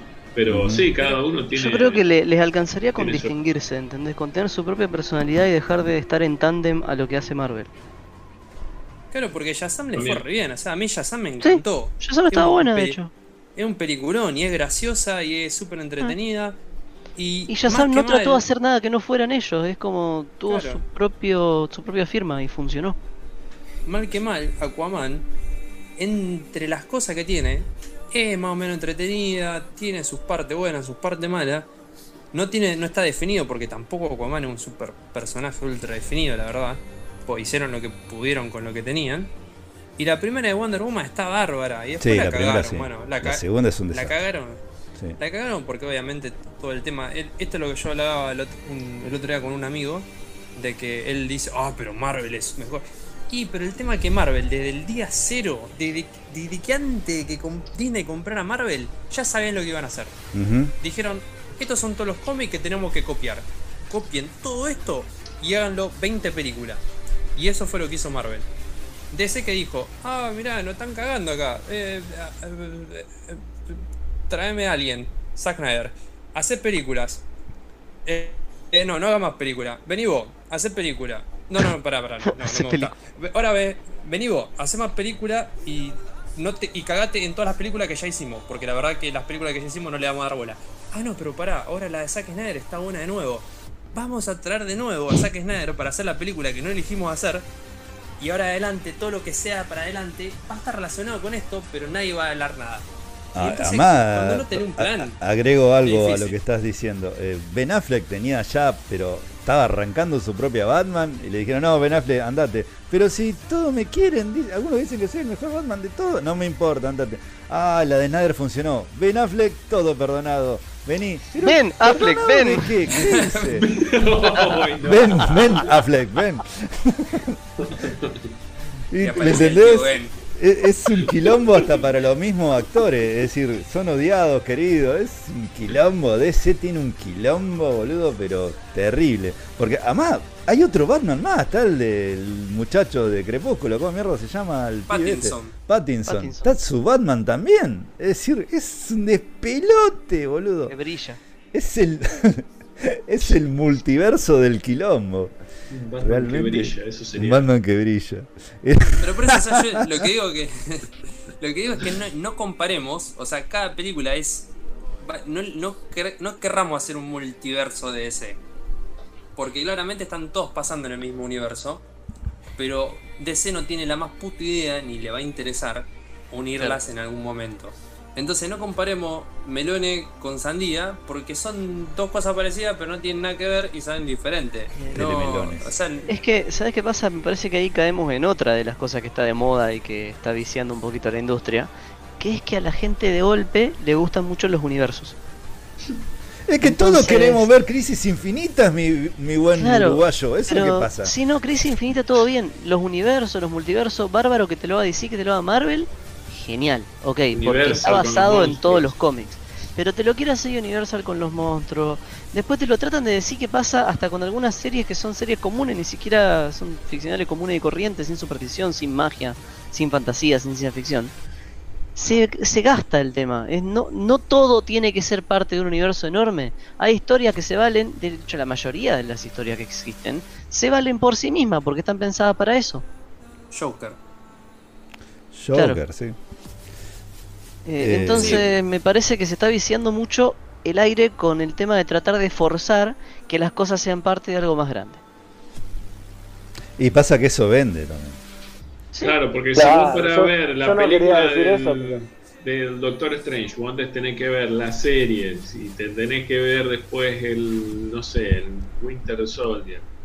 Además, Eh, eh, vas, vas llevando y aparte cuando terminás de ver la película vas a decir, bueno, ya está. Y, y al final hay un postcrédito que, oh, aparece, no sé, Godzilla peleando con Hulk. ¿viste? Y decís, caramba, esto se está No, Claro. complicando. sí, Mirá, eh, Shawshank Redemption no era, era una historia fantástica en sí misma. No era parte del Prisio bueno, y de los es un libro 20.000 de Stephen escapes. de- King, bueno. No, Bueno, pero. sí, eh, bueno. Bueno, ojo, eh, pero Stephen King tiene su universo. Stephen King tiene su universo, sí. Sí, supuestamente It, por ejemplo, aparece en varias historias, igual que el, Sí, el pero el Shining. loco no se Sí, sentó a hacer Castle, un Castle universo. Rock, eh, Sí. cada personaje pasa al lado del pueblito de aquel y, No, y y en- el otro lo encierran en la cárcel de Shawshank Redemption. Sí, en, en It la nombran Sunshine Redemption, se habla de un, del de Shining, del brillo. Es decir, sí, sí, Claro, sí, pero- bueno, estamos yéndonos a cualquier lado. Eh, ya me olvidé lo que Sí, yo bueno, iba a decir. Your Name. Ya me olvidé lo que yo iba a decir. Así, y Damián iba a decir algo. Damián iba a decir algo. Eh, también era muy buena Universo que muñeca brava. Damián, por favor, habla. ¿Querés decir algo? Porque doy que quiere hablar. Y... Ah, eso nada más, que ah, muchachos, eh, no seamos eh, inocentes. Acá lo, lo que dicta es el, el motherfucking money. Entonces todo el mundo quiere hacer un universo porque Motherfucking el money. universo vende. El Es así. Bill Metal. Además, Claro, es- ah, eso quería decir. universo porque el universo vende. Ay, me acordé lo que quería decir. Además, cuando uno está en, en las redes sociales, sea Facebook, Instagram, lo que sea, eh, dicen, oh, fotos nuevas muestran que Andrew Garfield estaba cagando en el set de la última película de Marvel. Y se lo vio también a Tobey Maguire paseando un perro cerca. ¿Me entendés? O si no, que estaba cagando, ¿no? Michael Caro. Michael Keaton se lo vio um, saliendo de cobrar la jubilación y entrando al set de la última Viendo New película York de ese. Claro. Y Ben Affleck también estaba ahí. Y, ¿Me entendés? Y, y todo el tiempo, viste, todo el tiempo decía, uh, bueno, ya está, basta, bueno, sí. ¿Están estaba o no tío, el están? hermano de Pampita. Lo Claro. traemos al principio, lo hablamos, o sea, es todo. El Pampitaverse. Pampita Verse. Pero con esto, viste, cerramos todo el, cerramos todo el círculo, que es lo que hablamos al principio. Y todo se basa en lo que hablan los pelotudos en internet. O sea, son todo Sí. conspiraciones, todo lo que puede llegar a pasar, todo lo que puede llegar a vender. De lo que va a ser un 5% verdad todo. O sea, capaz que, como vos decís, Andrew Garfield estaba, estaba pasando y se estaba cagando y dijo, che, yo hice una película acá, ¿puedo empezar a cagar? Sí, vení, Capaz que dale, me dale". dejan pasar, claro. Claro, y. Hola, soy Andrew Garfield y me estoy cagando. Keaton estaba leyendo historietas de Garfield. Oh, ¡Oh! Claro.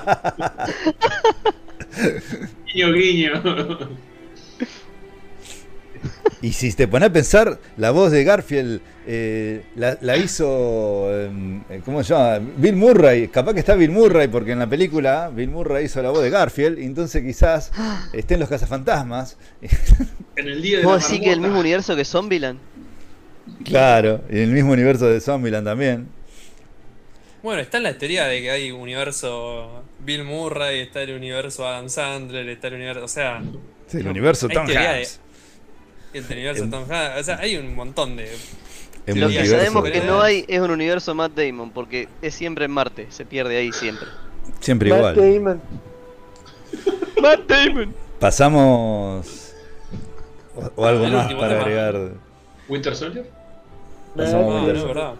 El Falcon. The. Falcon and the Winter Soldier. Bueno, el Falcon que- y el Winter Soldier. Falcon Punch.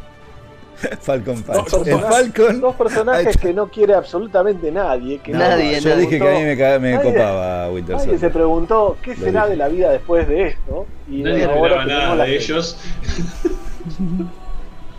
Es tipo, eh, da para el meme, ¿no? El- todo el mundo, nada. Marvel, acá tienen a Falcon y el Winter Soldier.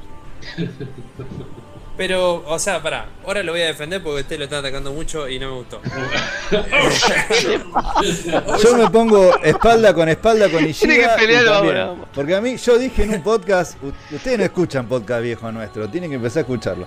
Yo, yo dije en un podcast viejo nuestro, el de Endgame, cuando ustedes preguntaban qué personaje les copaba, yo dije Winter Soldier y el que tira flechita. Porque son recontra humanos, son normales y están en medio de un quilombo regroso. ¿Te copa tanto que no te acordás el nombre? El de flechita, sí, sí, tira el- flechita. ¡Tira flecha! el- ¿Cómo mierda? Ojo de halcón. Ahí está. No Bye bye. puedes. Ese. El flechazo. El, fle- el El flechita.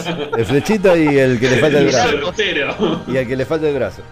Eh, y no, a mí me copa el personaje por más que nada por Capitán América Winter Soldier, que me parece una de las mejores películas de Marvel. Yo ya lo he dicho, una película muy buena, no distinta a, a las otras, incluso me pareció.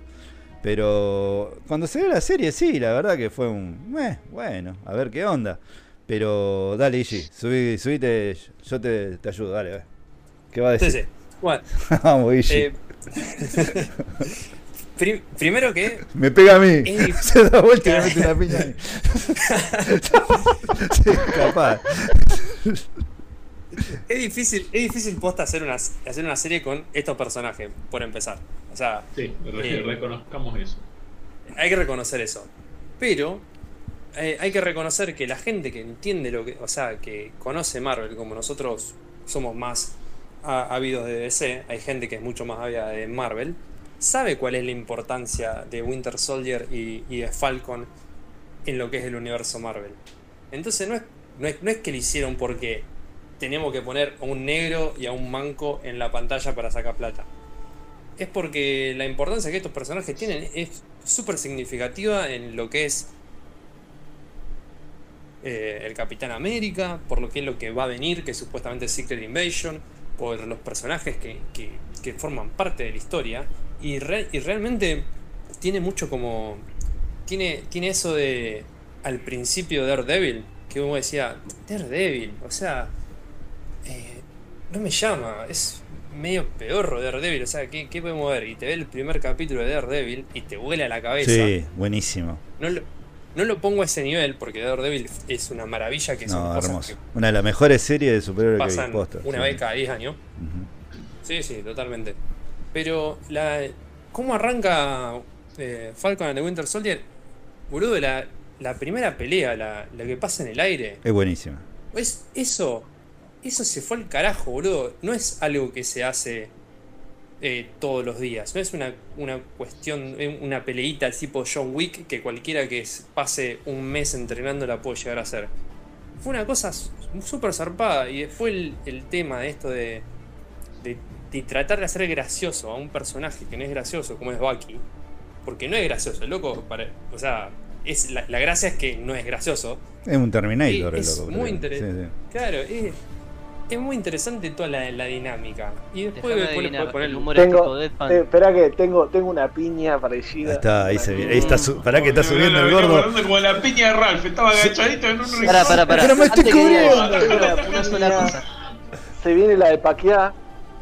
Sí, Igualdo lo está yo, yo- yo ayudando sigo, a- yo a- sigo, a sigo apretando el puño. Decí, decí Eh. ¿Cómo, ¿Cómo haces gracioso un personaje que no es gracioso? Eso tiene nombre, se llama Straight Man. Es humor tipo Deadpan. Eso existe hace desde los años 60. Deadpan es coso, la pistola desnuda. Eh, no, eh, Deadpan. ¿Qué mira lo que está diciendo? Eh, Deadpan es cara, cara larga, duro, o sea, Cacho decir la cosa sin inflexión. Claro, El multiverso de es la Cacho Garay. desnuda es la defini- O sea, Leslie Nielsen, Leslie Nielsen es la definición de Deadpan, Waldo. Claro, sí, está bien, sí, tenés razón. ¿Viste? Bueno, me, pero- me pegás a mí, No, no, le íbamos, le íbamos a pegar a Ishida juntos y vos me te das vuelta y me pegás a mí. No, no, pegale, pegale, pegale, subir. Yo me Bueno, imagino esta acaba, pelea. acaba la piña, acaba la piña para Ishida. Esta pelea está ocurriendo en el, en el, en el, en el acoplado de un camión. En el techo del Nerd acoplado de un camión. En el Starverse. Acá, acaba, acaba la piña. Acaba la viene. piña para Ishida. Ahí A ver, ahí a ver si, si, si alguno, si alguno sintió lo mismo que yo, porque yo, yo lo que sentí, lo que sentí fue esto. Lo que sentí fue esto. ¿Vieron Dame el tu chiste? ¿Vieron el chiste, el chiste de los Simpsons de los policías que van en lancha y dice se están escapando, pero por suerte hay un arroyito y la lancha hace, sigue por el arroyito? Cuando los tipos se pusieron el traje para volar, dije, y sí, obvio que la pelea va a ser en el aire si estamos hablando del halcón. Eh, eh, fue esa sensación de decir, pues esa sensación de decir, ah, qué conveniente, el que vuela tiene que agarrar a los que vuelan, qué pelotudez. Y pero boludo, ¿a quién va a mandar? A los que van corriendo en Es el como los centuriones que siempre también iba, estaban cerca de Claro. nada, Ah, bueno. había Pará, pará, pará. Los, centuriones siempre tenían un enemigo para ellos, qué conveniente, más. Marsupial, marsupial, escuchá, la serie se llama The Falcon and the Winter Soldier, es decir, es lo mismo que cuando lo están siguiendo decía, ay, ¿por qué no caía, no sé, cualquier otro personaje de los Avengers y lo hacen cajeta en dos segundos, eso es malo? Pero bueno, la serie se trata de ello, o- eh, onda, se tienen que mostrar las habilidades y, y venderte el producto también. Es que a veces pasa eso un poquito, digo. El enemigo del hombre con manos de plancha es una camisa arrugada. Loco, pará. Iron Man. Quiero un cómic de eso. que, lo haga la- que lo haga Alan Moore, por favor. Que lo guione Alan Moore. Otra que de Swansea. Pero sí, te, te entiendo, te entiendo, Dami, pero una El cosa es de hacer, plancha. hacerlo obvio y otra cosa es hacerlo obvio y hacerlo bien. Porque también lo puedes hacer muy mal. Y lo hemos visto. Por ejemplo, el- la pavada esta que hicieron, como es? Ya- y hasta ya me olvidé cómo se llama. Iron Fist. Uh, qué poronga eso, sí. Qué horror que fuese. Malísimo. Salió del alma. Tenía las manos de plancha. eso. Esa es la mano de de plancha. Ese tenía mano, mano de plancha y le pusieron un pullover. Así, eso pasó. Julio usó Julio de plancha. Claro. Planchate un pullover, pero la concha de su madre. ¿Quién guionó esto? Y ahora vamos a hacer una que se llame Ah, Defender. ese, ese tenía cara de plancha. Jessica Jones. Es más, hasta, hasta están diciendo, lo que, por lo que estaba viendo, están diciendo de que los van a meter. Viste que, ¿cómo se llama? Eh, el personaje que hizo Daredevil va a aparecer en la nueva de. Eh, Murdoch. Claro. Murdoch. Sí, el mismo loco. el- Sí. ¿Cómo se llama? Va a aparecer en la de Spider. Y están, en, están hablando para que Jessica Jones y Electra y todo lo demás Luke Cage. Se quedaron todos sin laburo. Están todos sin laburo eso. Están vendiendo Sí, pero- choripán en Costanera. Sí, sí. Por lo- pero por lo menos están hablando para que puedan aparecer cuando se hagan todas estas películas de segunda mano y ayuden un poquito. Tiene, pero el único tiene un que no va a carrito que volver se llama Jesse Panchón. El único que no va a volver, ¿quién? es Iron Fist. Ya no, Iron Fist, no. que- Pobre loco, boludo. Encima estuvo en Game of Thrones y se lo garchaban ahí. Pobre loco. No pega uno ese flaco, boludo. Pobre pibe. Dios mío. Encima hay más gente que vos sos actor y estás re esper- esperanzado. Te dicen, vas a ser un personaje de Marvel. ¿Quién? ¿Spider-Man? No, Iron Fist. Eh, ¿Quién es? Vas a ser un personaje Marvel. ¿Quién? Rambo. Rambo. Te vas a llamar Rambo. Yo creo que el que puso el nombre de, ese, de esa mina, de ese personaje, estaba viendo Rambo en ese momento. y- Romba se podía llamar. Rumba. Rumba. No, ¿Quién pero sería. Al sargento Juan Carlos Rocky. No, a usted le gustan mucho Stallone, ¿no? Tráeme al sargento Rocky Rambo Stallone. ¿Usted está mirando televisión y transcribe los guiones? Claro que no.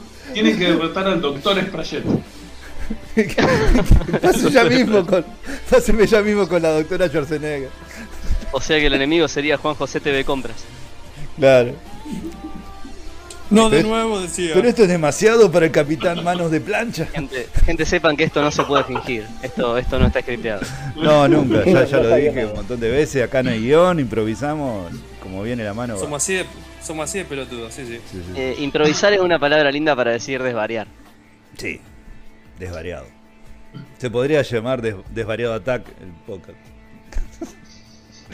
bueno, estábamos en qué? Ah, en The Falcon and the Winter Soldier. Eh, y Shida estaba hablando de, las de la primer secuencia de acción de la serie. Continúe Shida, por favor. Sí, bueno, está muy bien realizada, está muy bien realizada.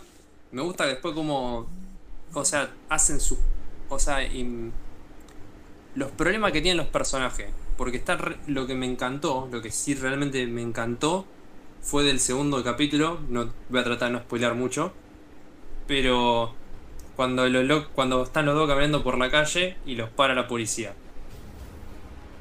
Y vos decís, macho, o sea, bueno, yo también entiendo que nosotros sabemos quién es quién y todo eso, pero o sea, esto más trae la realidad de que te lo pararon al, al morocho en la calle y le preguntan le preguntan al hombre blanco, che, el morocho te está te está molestando. Es, Sí, macho, fue buenísimo. De, Fal- de Falcon, peleó contra Thanos, te salvó la vida. Ah, uh, perdoná, perdoná. Esas cosas es- están muy están, están re buenas y están re bueno que también pasen un programa así de superhéroe y está bueno que le pase justamente al que va a ser ¿Sabés lo que me hizo futuro. acordar, Ishi, eso? A, bueno, a Capitán América Winter Soldier cuando está manejando la camioneta Nick Fury, que la policía lo mira y le dice Nick Fury, ¿qué querés, el- querés la, la- la papeleta que es mía? Que la compré. Onda, lo estaban por parar a Nick Fury, boludo. Buenísimo. Me hizo acordar mucho de es lo- eso. Es lo que me gusta, lo que sí realmente rescato un montón de veces de, de Marvel, que tiene un toque más humano en, Sí, en eso es ciertos verdad. eso es problemas, en ciertos problemas sociales y, y ¿Cómo? se los, y se los pasa a sus personajes. O sea, mucho de, de esto también se lo, se lo ve a Peter Parker en el cómic. Sí, Peter Parker es superhumano. Eso es lo que tiene tan lindo como está hecho la de Spider-Man de Sam Raimi. Es muy humano el amigo Toby. Sí, sí, sí, sí. sí. Tan humano que baila como el hoja. Ahí la cagó, viste, boludo. En la 3, Dios mío, qué hijo de puta. No creo que se le haya ocurrido a él igual. Yo creo que debe haber por ahí dando vuelta a Sam Raimi Cut. De. Claro, o sea, nadie- Es la para mí misma eso- película sin el baile. sí. Sin el No, baile. pero para mí eso, eso grita a es la de. Sam Raimi. Nada más que Sam Raimi no quería poner ni a Venom ni, ni al de la arena. Él era iba a ser solamente Harvey Dent el enemigo. El nuevo sería el. Bueno, el nuevo Duende Verde. no, Sería. pará, Ha- Harvey, Harvey Dent no, este. Dos caras, oh, ese doble cara. Harvey tiene doble cara, Ah, este Harvey. Dent, cualquiera. El multiverso crossover, digamos. Osborn. Eh, Se llama Norman Osborn. Osborn. Yo, yo invento No, mi propio es multiverso. Ah, Harry, Harry. Harry, Harry. Harry. El Mauro Cat.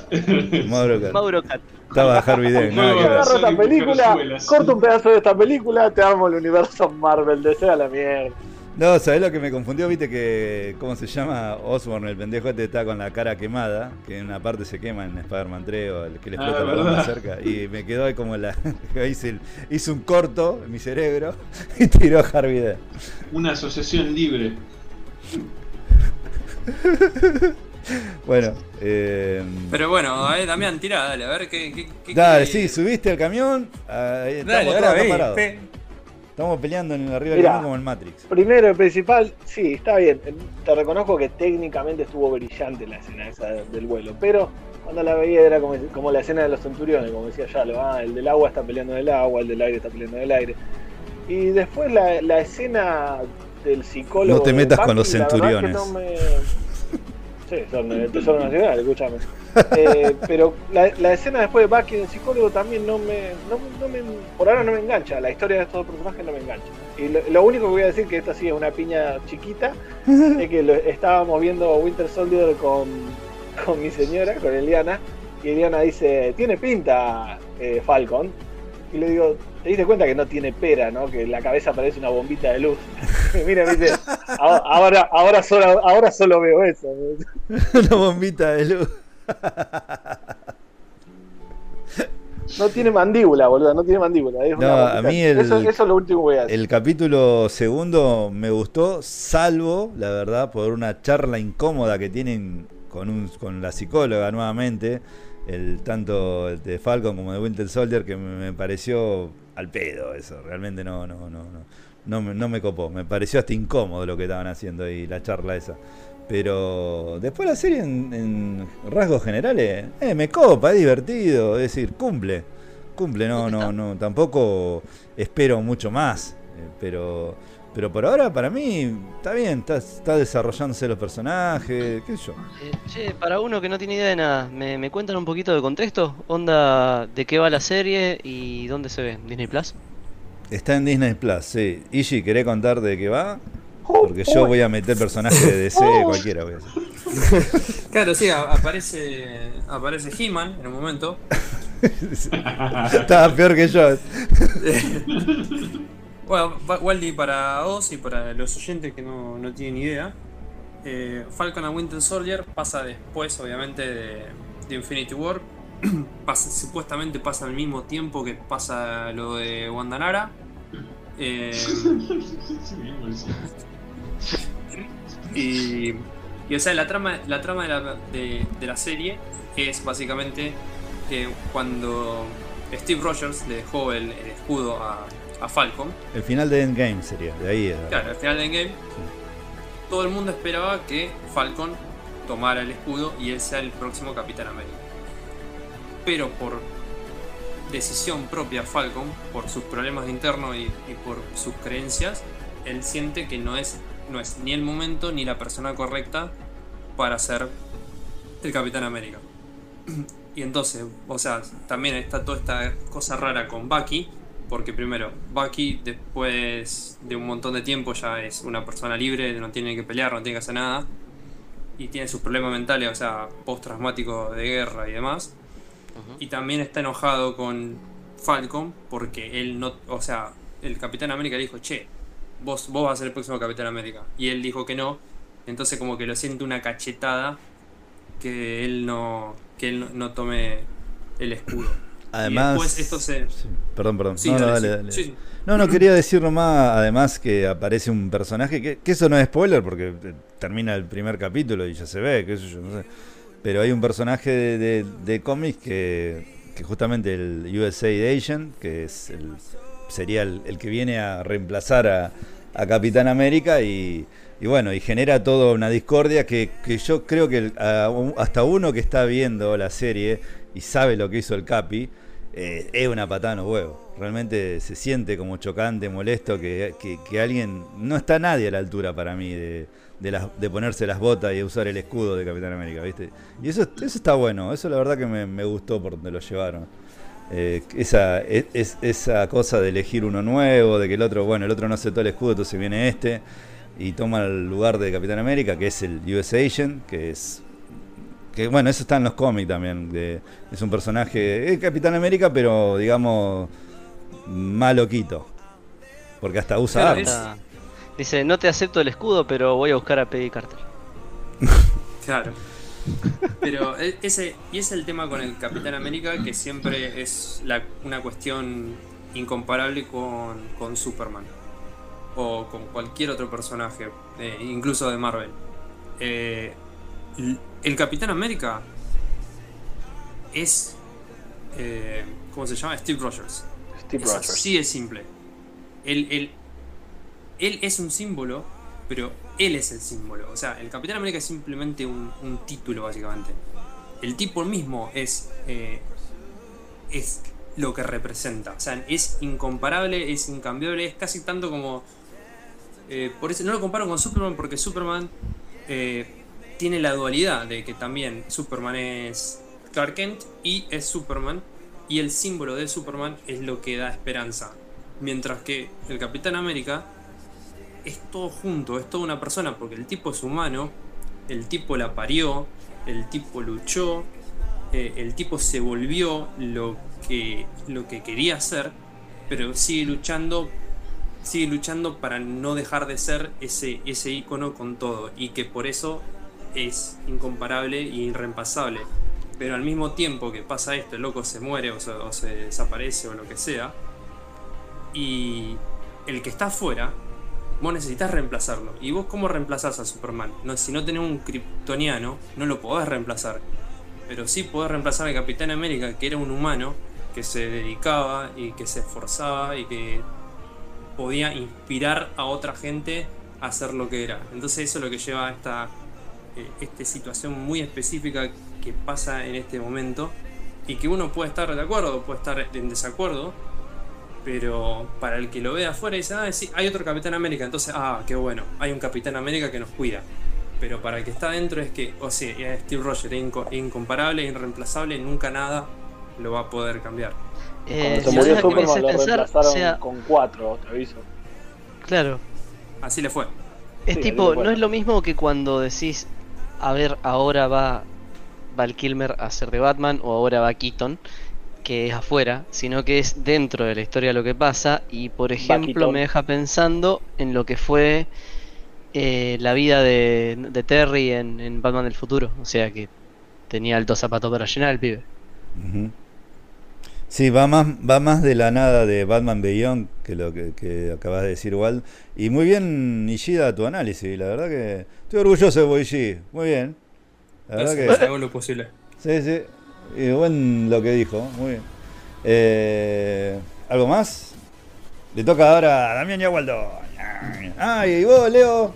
La- ¿Qué- ¿Y vos, de qué lado estás? No, no, una, una pequeña, pequeña observación más allá de la humorada.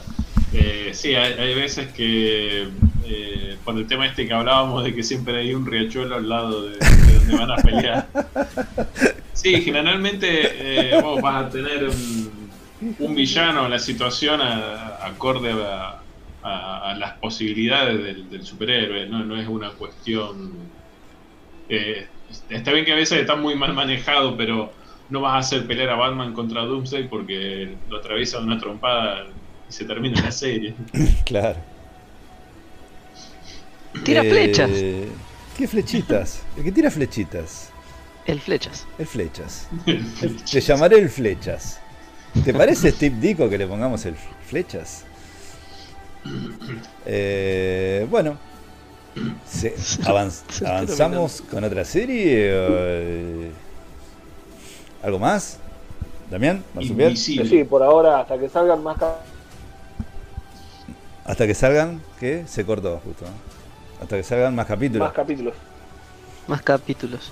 No, yo le- lo que sí le digo, sí, vean la, vean la serie porque está buena. Y vuelvo a decir lo mismo que dije apenas arrancó el podcast. Eh, es un buen momento para hacer nerd y, y realmente eh, hay, mucho, hay muchas cosas bien hechas, no están sacando productos así nomás. Eh, hay, hay dedicación, ya sea el, el tema del Snyder Cut o, o WandaVision o eh, lo que estábamos hablando recién de Falcon de Winter Soldier, todo está bien hecho son distintas formas de llevar una serie cosas sobre superhéroes, ¿no? Pero me gusta que, están bien hechos, que están bien- y más que nada para alguien que, que en, su puta vida iba a creer que, iba a poder ver esto, porque yo cuando uno era pibe y apenas salió la película de X-Men, dijimos todo, wow, no puede ser, no puede ser que va a salir la película de los X-Men, porque uno veía la serie en Footkids o se compraba los cómics en, en los kioscos de diario y revista, hasta pensaba quién podía ser de, de cada personaje de los X-Men en su momento. Estamos hablando de una época que no había internet, una época nada que ver. Y, y- y si mm, mi chico Maurito vería esto, no lo no, no, no En ese creería. momento, ve- ver a Batman increíble. tirar el, el, el ganchito que con el hilito subía decías, wow, qué, qué loco lo que hizo. Claro, el, el- Superman sí, de. ay, no, no me pareció convincente el CGI de cuando se cagó a piña con 3 millones de escarabajos. Superman de, de Christopher Reeve, vos ves los, vos ves los, los efectos son horribles, boludo. Eh, boludo, Pero- es difícil volver a ver Matrix, la escena de que planta el palo y le camina en los- el pecho a todos los agentes. Uh, No, no, feo fue difícil ve verlo eso. en el momento. Claro, sí, tal ya en cual. su momento falló. Cuando giraba con el palito en el aire. de esquivar tiros en Matrix 1 del Bullet Time a eso, la verdad que. Claro, ¿qué pasó en el medio? ¿Qué pasó? Em, Es el tema. Bueno, y la verdad que otra cosa de superhéroes, no sé si quieren agregar algo más. Bueno, hay que esperar más capítulos, dijo el marsupial, así que lo, lo dejamos ahí entonces, porque eh, salieron dos capítulos hasta ahora. No sé cómo es semanal, ¿sale esto? Semanal, todos los viernes. Está bien. A mí, a mí la verdad que Podcast, No, a mí me gustó, qué sé yo. No, no, no, no, no, no me parece ni mal, no me parece tampoco la mejor serie de superhéroes para mí, yo ya dije, lo mejor además de Daredevil, Watchmen y The Voice me parecen por ahora muy no superior. Hero. Muy superior siete. a, a tanto como a WandaVision como a The Falcon and the Winter Soldier, pero bueno, ese es otro tema. Algo que me, The Voice, loco. me, me- me sorprendió y me caí de ojete y le mandé mensaje a ustedes al grupo que lo vean, bueno, fue Invencible, que esta serie animada de Amazon Prime, que no voy a hablar con cero spoiler porque es recontra nuevo, esto salió el 26 de marzo y estamos grabando hoy 29. Así que es re nuevo. Es más, es tan nuevo que no hay ni memes, ni críticas, ni, ni video casi de reaction a la serie, de tan nueva que es. Y porque mucha gente no sabe ni, ni de qué se trata. Pero bueno, una, una serie de superhéroes está buenísima, pero buenísima. La super recomiendo. Ya se la había recomendado en el, en el grupo de WhatsApp, pero ahora se, la recomiendo a nuestra audiencia en general, que nos escucha de distintos lados, porque está muy buena, no se pierdan ver esa serie, está por Amazon Prime, tiene hasta ahora tres capítulos, eh, creo que va- van a ser ocho en total, está basado en un cómic con el mismo nombre que se llama Invencible, eh, es muy similar a, a la Liga de la Justicia, muy similar. Es como dijo Ishii, que dijo en un mensaje, es una mezcla de One Punch Man con DC, con Marvel, con My Hero Academy. ¿Qué, Es qué mezcla rara fue tiene, esa? un, tiene un poco de todo. ¿Por qué One Punch Man? Por el, por el arco argumental del personaje principal. ¿Por qué DC? Porque es muy Liga de la Justicia, pero muy Liga de la Justicia. ¿Por qué Marvel? Porque tiene mucho de Marvel en los gags, en los chistes. en- eh, y bueno, My Hero Academy ni idea, pues no lo vi, pero sabrán por qué. El Gida sabrá por qué. Eh, pero me encantó, me gustó, pero hace tiempo no veía una serie o película animada de superhéroes que me cope tanto. Porque, por ejemplo, en la que tanto le había gustado a Gida, eh, como era Apocalipsis o Dark Apocalypse, no me acuerdo cómo se llamaba la, la ese Ah, que eh, comentó. Apocalypse War. Apocalypse War, a mí la verdad que no me gustó tanto. Yo la última que me había gustado tanto así como esta serie es eh, Flashpoint Paradox. Me encantó, eso sí me, me gustó muchísimo. Pero realmente esto me. El primer capítulo se te cae la jeta. Realmente es un nivel de animación y, y la historia misma. La historia misma está muy buena. Eh, así que nada, la recomiendo. Es lo que más puedo decir sin spoilear. Eh, Ishi, si querés agregar algo que vos viste los. Vos viste los tres capítulos, ¿no, Ishi? Sí, sí, ya me di los tres capítulos. Y sí, para no spoilear nada, más allá de lo que dijimos, para mí eh, es la amalgama perfecta Ah, de cómic, de cómic americano y anime. Pero Sí. para eso no era Avatar. No, de- dejalo, ter- por favor, no No. ensucies con Avatar. ah, Avatar, la serie animada, decís vos. No Avatar, la película James Sí. Cameron. Claro, digo, ¿qué tienen que ver los bichos azules? Digo. no, pero si me van a pegar así me bajo, no pasa nada. No, no, no, no, no tenía se que vaya. ver. Eh, no, pero no, fuera de joda. eh, está igual, está siete niveles más arriba. No, está nivel de animación de película. O sea, cada cada capítulo es impecable, impecable. Eh, tema de acción, la verdad que las peleas se van al carajo, son muchas, son interesantes, están recontra bien animadas y tiene ese es, la combinación perfecta entre un cómic y un manga, o sea, tiene la acción y y, y- y las poses y, y los movimientos de las dos cosas. O sea que Es- básicamente lo estamos diciendo que los yankees aprendieron a animar.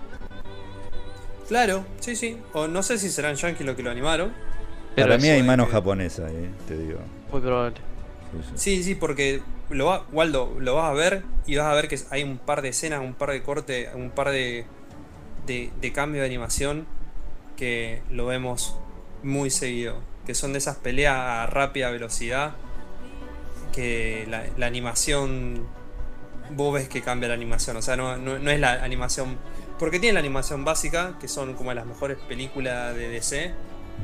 Pero mucho mejor porque hasta lo puedo ver en 4K, yo lo vi en 4K, tiene un, un nivel de, de detalle de la puta madre. Y vos sabés que ese nivel de detalle en la animación no lo podés mantener a altas velocidades en una pelea. Y, pero tenés ese nivel de eh, Dragon Ball Z Broly, Dragon Ball Super Broly. que. Igual ahí me a- avivaste, la, la voy a ver en la tele entonces. El- lo voy a ver en el, en el tele posta en vez de verlo en la comp. Sí, sí, no, la, la verdad que simplemente por el, el nivel técnico de lo que están mostrando, realmente vale la pena. Si te gusta la animación, mírala. Es así de simple. Y después, si te gustan los superhéroes, eh, la, la historia, es como, como le comenté, es Marvel, DC, The Voice, eh, anime, Qué, todo junto. qué lindo cómo lo viene Todo pegando junto. Amazon. La verdad que sí. Vos sabés que justo ayer, antes de grabar este podcast, que bueno, que me vi el de Snyder Cut de vuelta y vi el, el cuarto capítulo de The Voice, el famoso cuarto capítulo de la primera temporada, el del avión. Y dije, loco, no va a ser nunca más algo así de hoy, me parece, porque ese capítulo del avión es tremendo, loco. Es tremendo. Homelander es lo más hijo de puta que hay, amigo. Eh, es, es- qué buen capítulo, pero qué, qué, qué tensión que tiene, el clima que genera. eh, más si, si te pones en la situación de la gente que está en el avión. Es, es decir, sos un, un hormigazo. Eh, no, buenísimo, excelente. La verdad que Amazon, cómo la viene pegando. Y bueno, no quiero spoilear nada, por supuesto, de esta serie. Pero bueno, como dijo The Voice, dijo Ishi, ahí tiró la, la puntita de lo que, de lo que puede ser. Sí, sí. Y las Y la- voces. La O voz sea, son de... todos conocidos, todos, hasta, hasta el cartero que pasa a saludar, hola, eh, es capaz que es Mark Hamill, sí. Yo, sí, andás a ver. sí. Bueno, no, no, Mark Hamill tiene. Mark Hamill está, está el. No me sale nunca el nombre, pero bueno, el de Whiplash, el. Eh, J.K. Simmons. ¿cómo Hace- se hace llama? J.K. Simmons. J.K. Simmons, sí. Simmons, Hace mucho laburo de voz. eh, Sí, excelente, Simmons. que hace la voz de uno de los personajes principales de. Omniman era, ¿sí? Omniman, era. Omniman, sí. Omniman, Después sí. la. La, la china de. ¿Cómo se llama? De Grey's Anatomy. Es, es la madre. Para Y que- sí, tiene varias ¿Entendido? voces famosas, pero me- me- lo Todas, que más, me- para mí la, la que más me, me, me- me gustó, la de J.K. Simmons, me parece perfecta, la- va justo para el personaje que hace. Pero no, véanla, véanla, no se la pierdan, porque son capítulos de una hora, así que es como, es como ver una película. Cada capítulo en sí, eh, sobre todo el primero y el segundo, el tercero un poquito más flojo, pero el primero y el segundo, como dijo Ishida, en el tema de la animación, las explosiones me hacían acordar a mucho la animación japonesa. Pero no, muy buen laburo, muy limpio, muy dedicado, la verdad, perfecto. Yo, para mí, eh, por ahora es un 10. La verdad que hace rato no, no, no veía algo así en animación. Muy bueno. Y mm, bueno, no sé, ¿algo más? ¿Quieren decir, gente? Marsupial, ¿cuál? Don Shalo. No, de superhéroes no. he visto más nada, no, no. ¿Qué pasó? no, no. Me gusta el arte. Sí, va. gustan los héroes. los superhéroes. Eh, No, bueno, sí, a ver, si se quiere hablar de superhéroes, yo tengo una sola cosa y es que justamente esta semana volvió Boku no Hero. Me estás jodiendo. Pero por favor, No me enteré. no, y volvió. Aparte, yo cuando vos dijiste Plus Ultra cuando saludamos, pensé que era en referencia a que. Bueno, volvió Boku no Hero, sí, ya hay un capítulo. Puta madre, Estuvo me muy tengo bueno. que dormir tarde. Ah, son 20 minutos. ¿Quién necesita dormir? Sí, Amá Ishi, el tipo que hace 300 horas en un juego, hace gimnasia y, y ve toda la serie. No sé cómo mierda hace, la verdad que no. La verdad que no, no, no sé en qué momento dormí, no sé. Viajo en el primer. Sí. Dormiré cuando esté muerto. Claro. Pero bueno, volvió Boku no Hero, así que ahí está. Y volvió ahí-. Tenemos un invitado acá que está, está escuchando el podcast en directo. Vivo. Tenemos un amigo nuestro Primer, primer que, podcast en vivo. que ha, que ha estado en muchas anécdotas que hemos contado acá, que es el amigo Rodri Piñón, que está saludando con su cámara, aunque esto es un audio, mi querido Rodri. Pero hola, Piñón, ¿cómo andás? Piñón para los amigos. Va, yo le- en realidad, Piñón es el apodo que le pusimos nosotros cuando estudiábamos. eh, eh, cuando yo estudiaba, en realidad, de, de este grupo, yo lo conocí al amigo Carl Rodri estudiando en el terciario. Pero bueno, el Dami a- igual y Shida a través de del laburo, ¿no? En el laburo. Los años de laburo. Sí. Ujú. En un prostíbulo, pero Un bueno. prostíbulo. Sí, sí, en realidad fue un cabaret. Eh, bueno, y don, don Leo, bueno, don Leo lo, lo conoce de, de mi cumple, de, de mi cumpleaños que, que ha estado el amigo Rodri, que ahora se fue, apagó la cámara, pero bueno. Eh, Rodri, ¿tenés audio ahí? ¿Tenés micrófono? Sí, sí. Ahí, bueno, saludá a nuestra querida audiencia. Te están Hola, escuchando chicos, de los 20 quiero países. mucho. Disfruté mucho el programa. Gra- gracias, Rodri. Gracias, el amigo Piñón, que Gracias, tribuna. una persona, una muy buena persona, Aplaus, una excelente aplaus. persona. La verdad que todo acá que lo conocemos lo, lo admiramos mucho, por un muy buen tipo. Eh, Así que- Por WhatsApp nos venía tirando algunos comentarios y alguna de las cosas que decíamos Damián y yo era. Estábamos canalizando a nuestro oyente. Ah, boludo, yo estaba sonando re inteligente. Tiene guionistas. Me re Ghost quemaste, yo estaba diciendo cosas re inteligentes. boludo. Claro, Ghost Riders tiene. Una cosa, ¿cómo ha mejorado? No sé ustedes, pero yo lo tengo que decir porque me sorprendió realmente recién lo cómo habló el amigo acá Ishida, de decir concha pija culo a, a- a cómo habló recién. Muy bien, Ishida. Pero es que puede cuando quiere. Pasa que en general es más interesante decir concha pija culo, sí lo que garpa. Claro. Claro, aprendimos, vamos. aprendimos, de, aprendimos de Disney, papá. Vamos, Disney. De última, viejo. después cuando lo querés decir bien, saca el Ishida Cat. Pero mientras Ujú, tanto. Pincha culo pija. Creo que. Yo la verdad que me pongo una mano en el corazón y creo que todos hemos mejorado mucho la ablación. Así que. La ablación. Totalmente. El tipo que habla dos idiomas barra 3. Tiene perfecta cromulencia.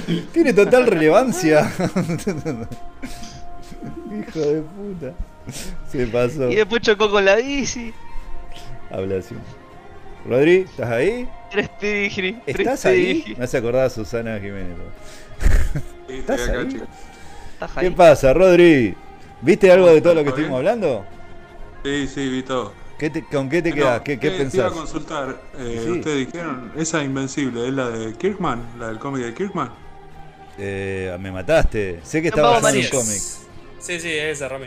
Digo, Rami. Rodri, Digo, Rodri, Rodri. Hola, ¿Cómo estás? ¿Todo bien tanto tiempo? Martín, concha de tu madre. si, te lo, si lo va a buscar con- esperando que se llame Romy, la verdad te va a encontrar con una sorpresa, te aviso. Son, la- son las once y media de la noche acá y tengo que ver Boku no Hero, así que Vamos a esperate cualquier cosa. Estoy reservando funciones cerebrales para más tarde.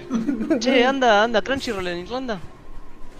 Sí, Bueno, Vámonos, anda, pibe. Roll en Irlanda. Importante. Y pues uno nunca sabe, capaz que te no usa VPN. Ponele Verb, que está re bueno, acá en Argentina no va. Se llama Guinness Roll acá. Sí, sí, pero es normal que algo que funciona en el primer mundo acá no funcione y no viceversa. Real, muy real. ¿Qué te pareció el podcast, Rodri? En vivo lo escuchaste. Me pareció muy bueno. Me faltaron un par de temas de charlar de, de WandaVision. Que me parece que estaría bueno que le digan por el tema de gemelos, los hijos de ella. Eh, como una promesa de Young Avengers futuro. Mm, Eh, Sí, que ahí está el hijo de Kid Richard en Jordan Adventure, ¿no? ¿Posta? Creo que sí. Sí. ¿Ese no es como el personaje más OP del mundo? Sí, súper OP. Está- Richard. El hijo de Kid Richard es un pendejo Francis, que. ¿no era? Para que te dé una idea. de guitarrista. Crea De una. guitarrista. Crea su propia galaxia el loco. Sí, sí, Imagínate. es, es muy OP, pero es, es alternativo. eso, Hizo ¿no? Galactus su heraldo. Sí, sí, Claro. creo que un Galactus para él, no sé, le limpia la Ah, casa, sí. qué sé yo, no sé. Una Sí, cosa así. pero es un personaje que es muy, muy, muy lateral en Marvel. No, no puede llegar a estar nunca porque es demasiado. Sí, sí, sí. Me hace acordar a ese personaje, ustedes que saben mucho de anime, que una vez vi un top de los personajes así exageradamente poderosos, que hay uno que tiene un. que es grande como un universo y tiene un taladro. Nada, tengan topa Gurren Lagann. Gurren Lagann. Ese, ahí está. Alto, alto anime. Me hizo acordar mucho de él. Cree en mí, que creo en ti, que crees en mí, que creo en ti. Así que, bueno, nos vamos despidiendo, gente. ¿Les parece? Pues ya son las once y pico en Irlanda. Las funciones cerebrales de Gida están fallando y en cualquier momento va a entrar en modo automático a putear todo. Así que. Culo. Vamos yendo. ¿Les parece? Gracias por permitirme estar, chicos. Ahora No. Rodri, por favor. En otro podcast te invitamos de entrada y habla de, de algo que, qué sé yo, Metal Gear, ponele, que a vos te gusta mucho. Y arrancamos Uh, hablando. Pero acá todos decimos boludeces, ¿no viste lo coherente que somos? Y llega ese culo.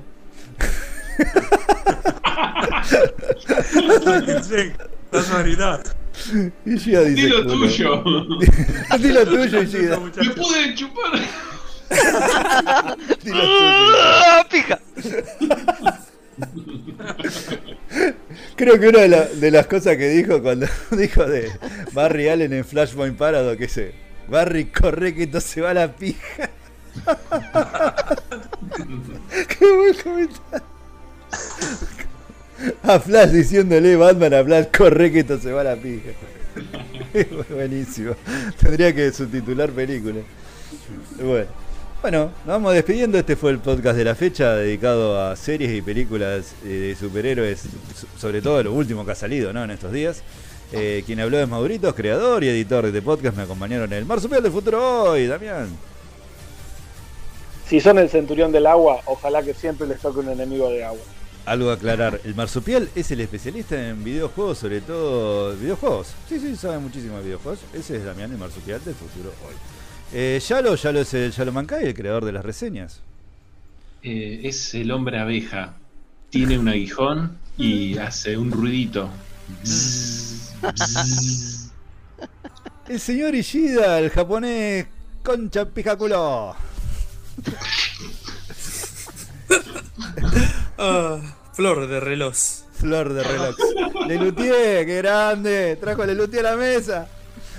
Eh, y el, el uruguayo Waldo, desde Uruguay. El famoso conocedor de anime, Harry Potter. Eh, aguante Gochira, chao King Kong. O- Ahora voy a ir a ver Godzilla vs. Kong, me parece, ¿eh?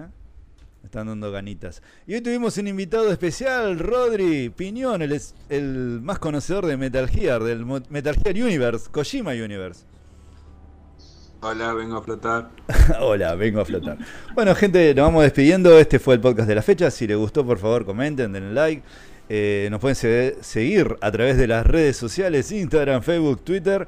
Eh, sobre todo en Spotify, escuchen en Spotify. Agradecemos que se han agregado cinco países más de escuchas, es decir, nos escuchan de Lituania, no sé cómo llegó una escucha ya, nos escuchan de Andorra, nos escuchan de, desde España, desde Japón, nos escuchan Corea. Gracias, no sé cómo llegan esa escucha ahí, bueno, pero son 20 países distintos en total. Sobre todo la escucha bien desde Uruguay y desde Argentina, así que un abrazo ahí a nuestros queridos cofrades.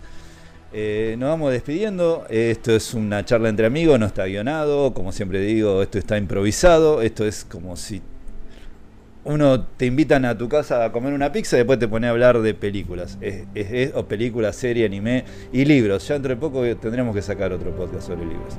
Así que bueno, nos vamos despidiendo, gente. Abrazo, gente. Chao.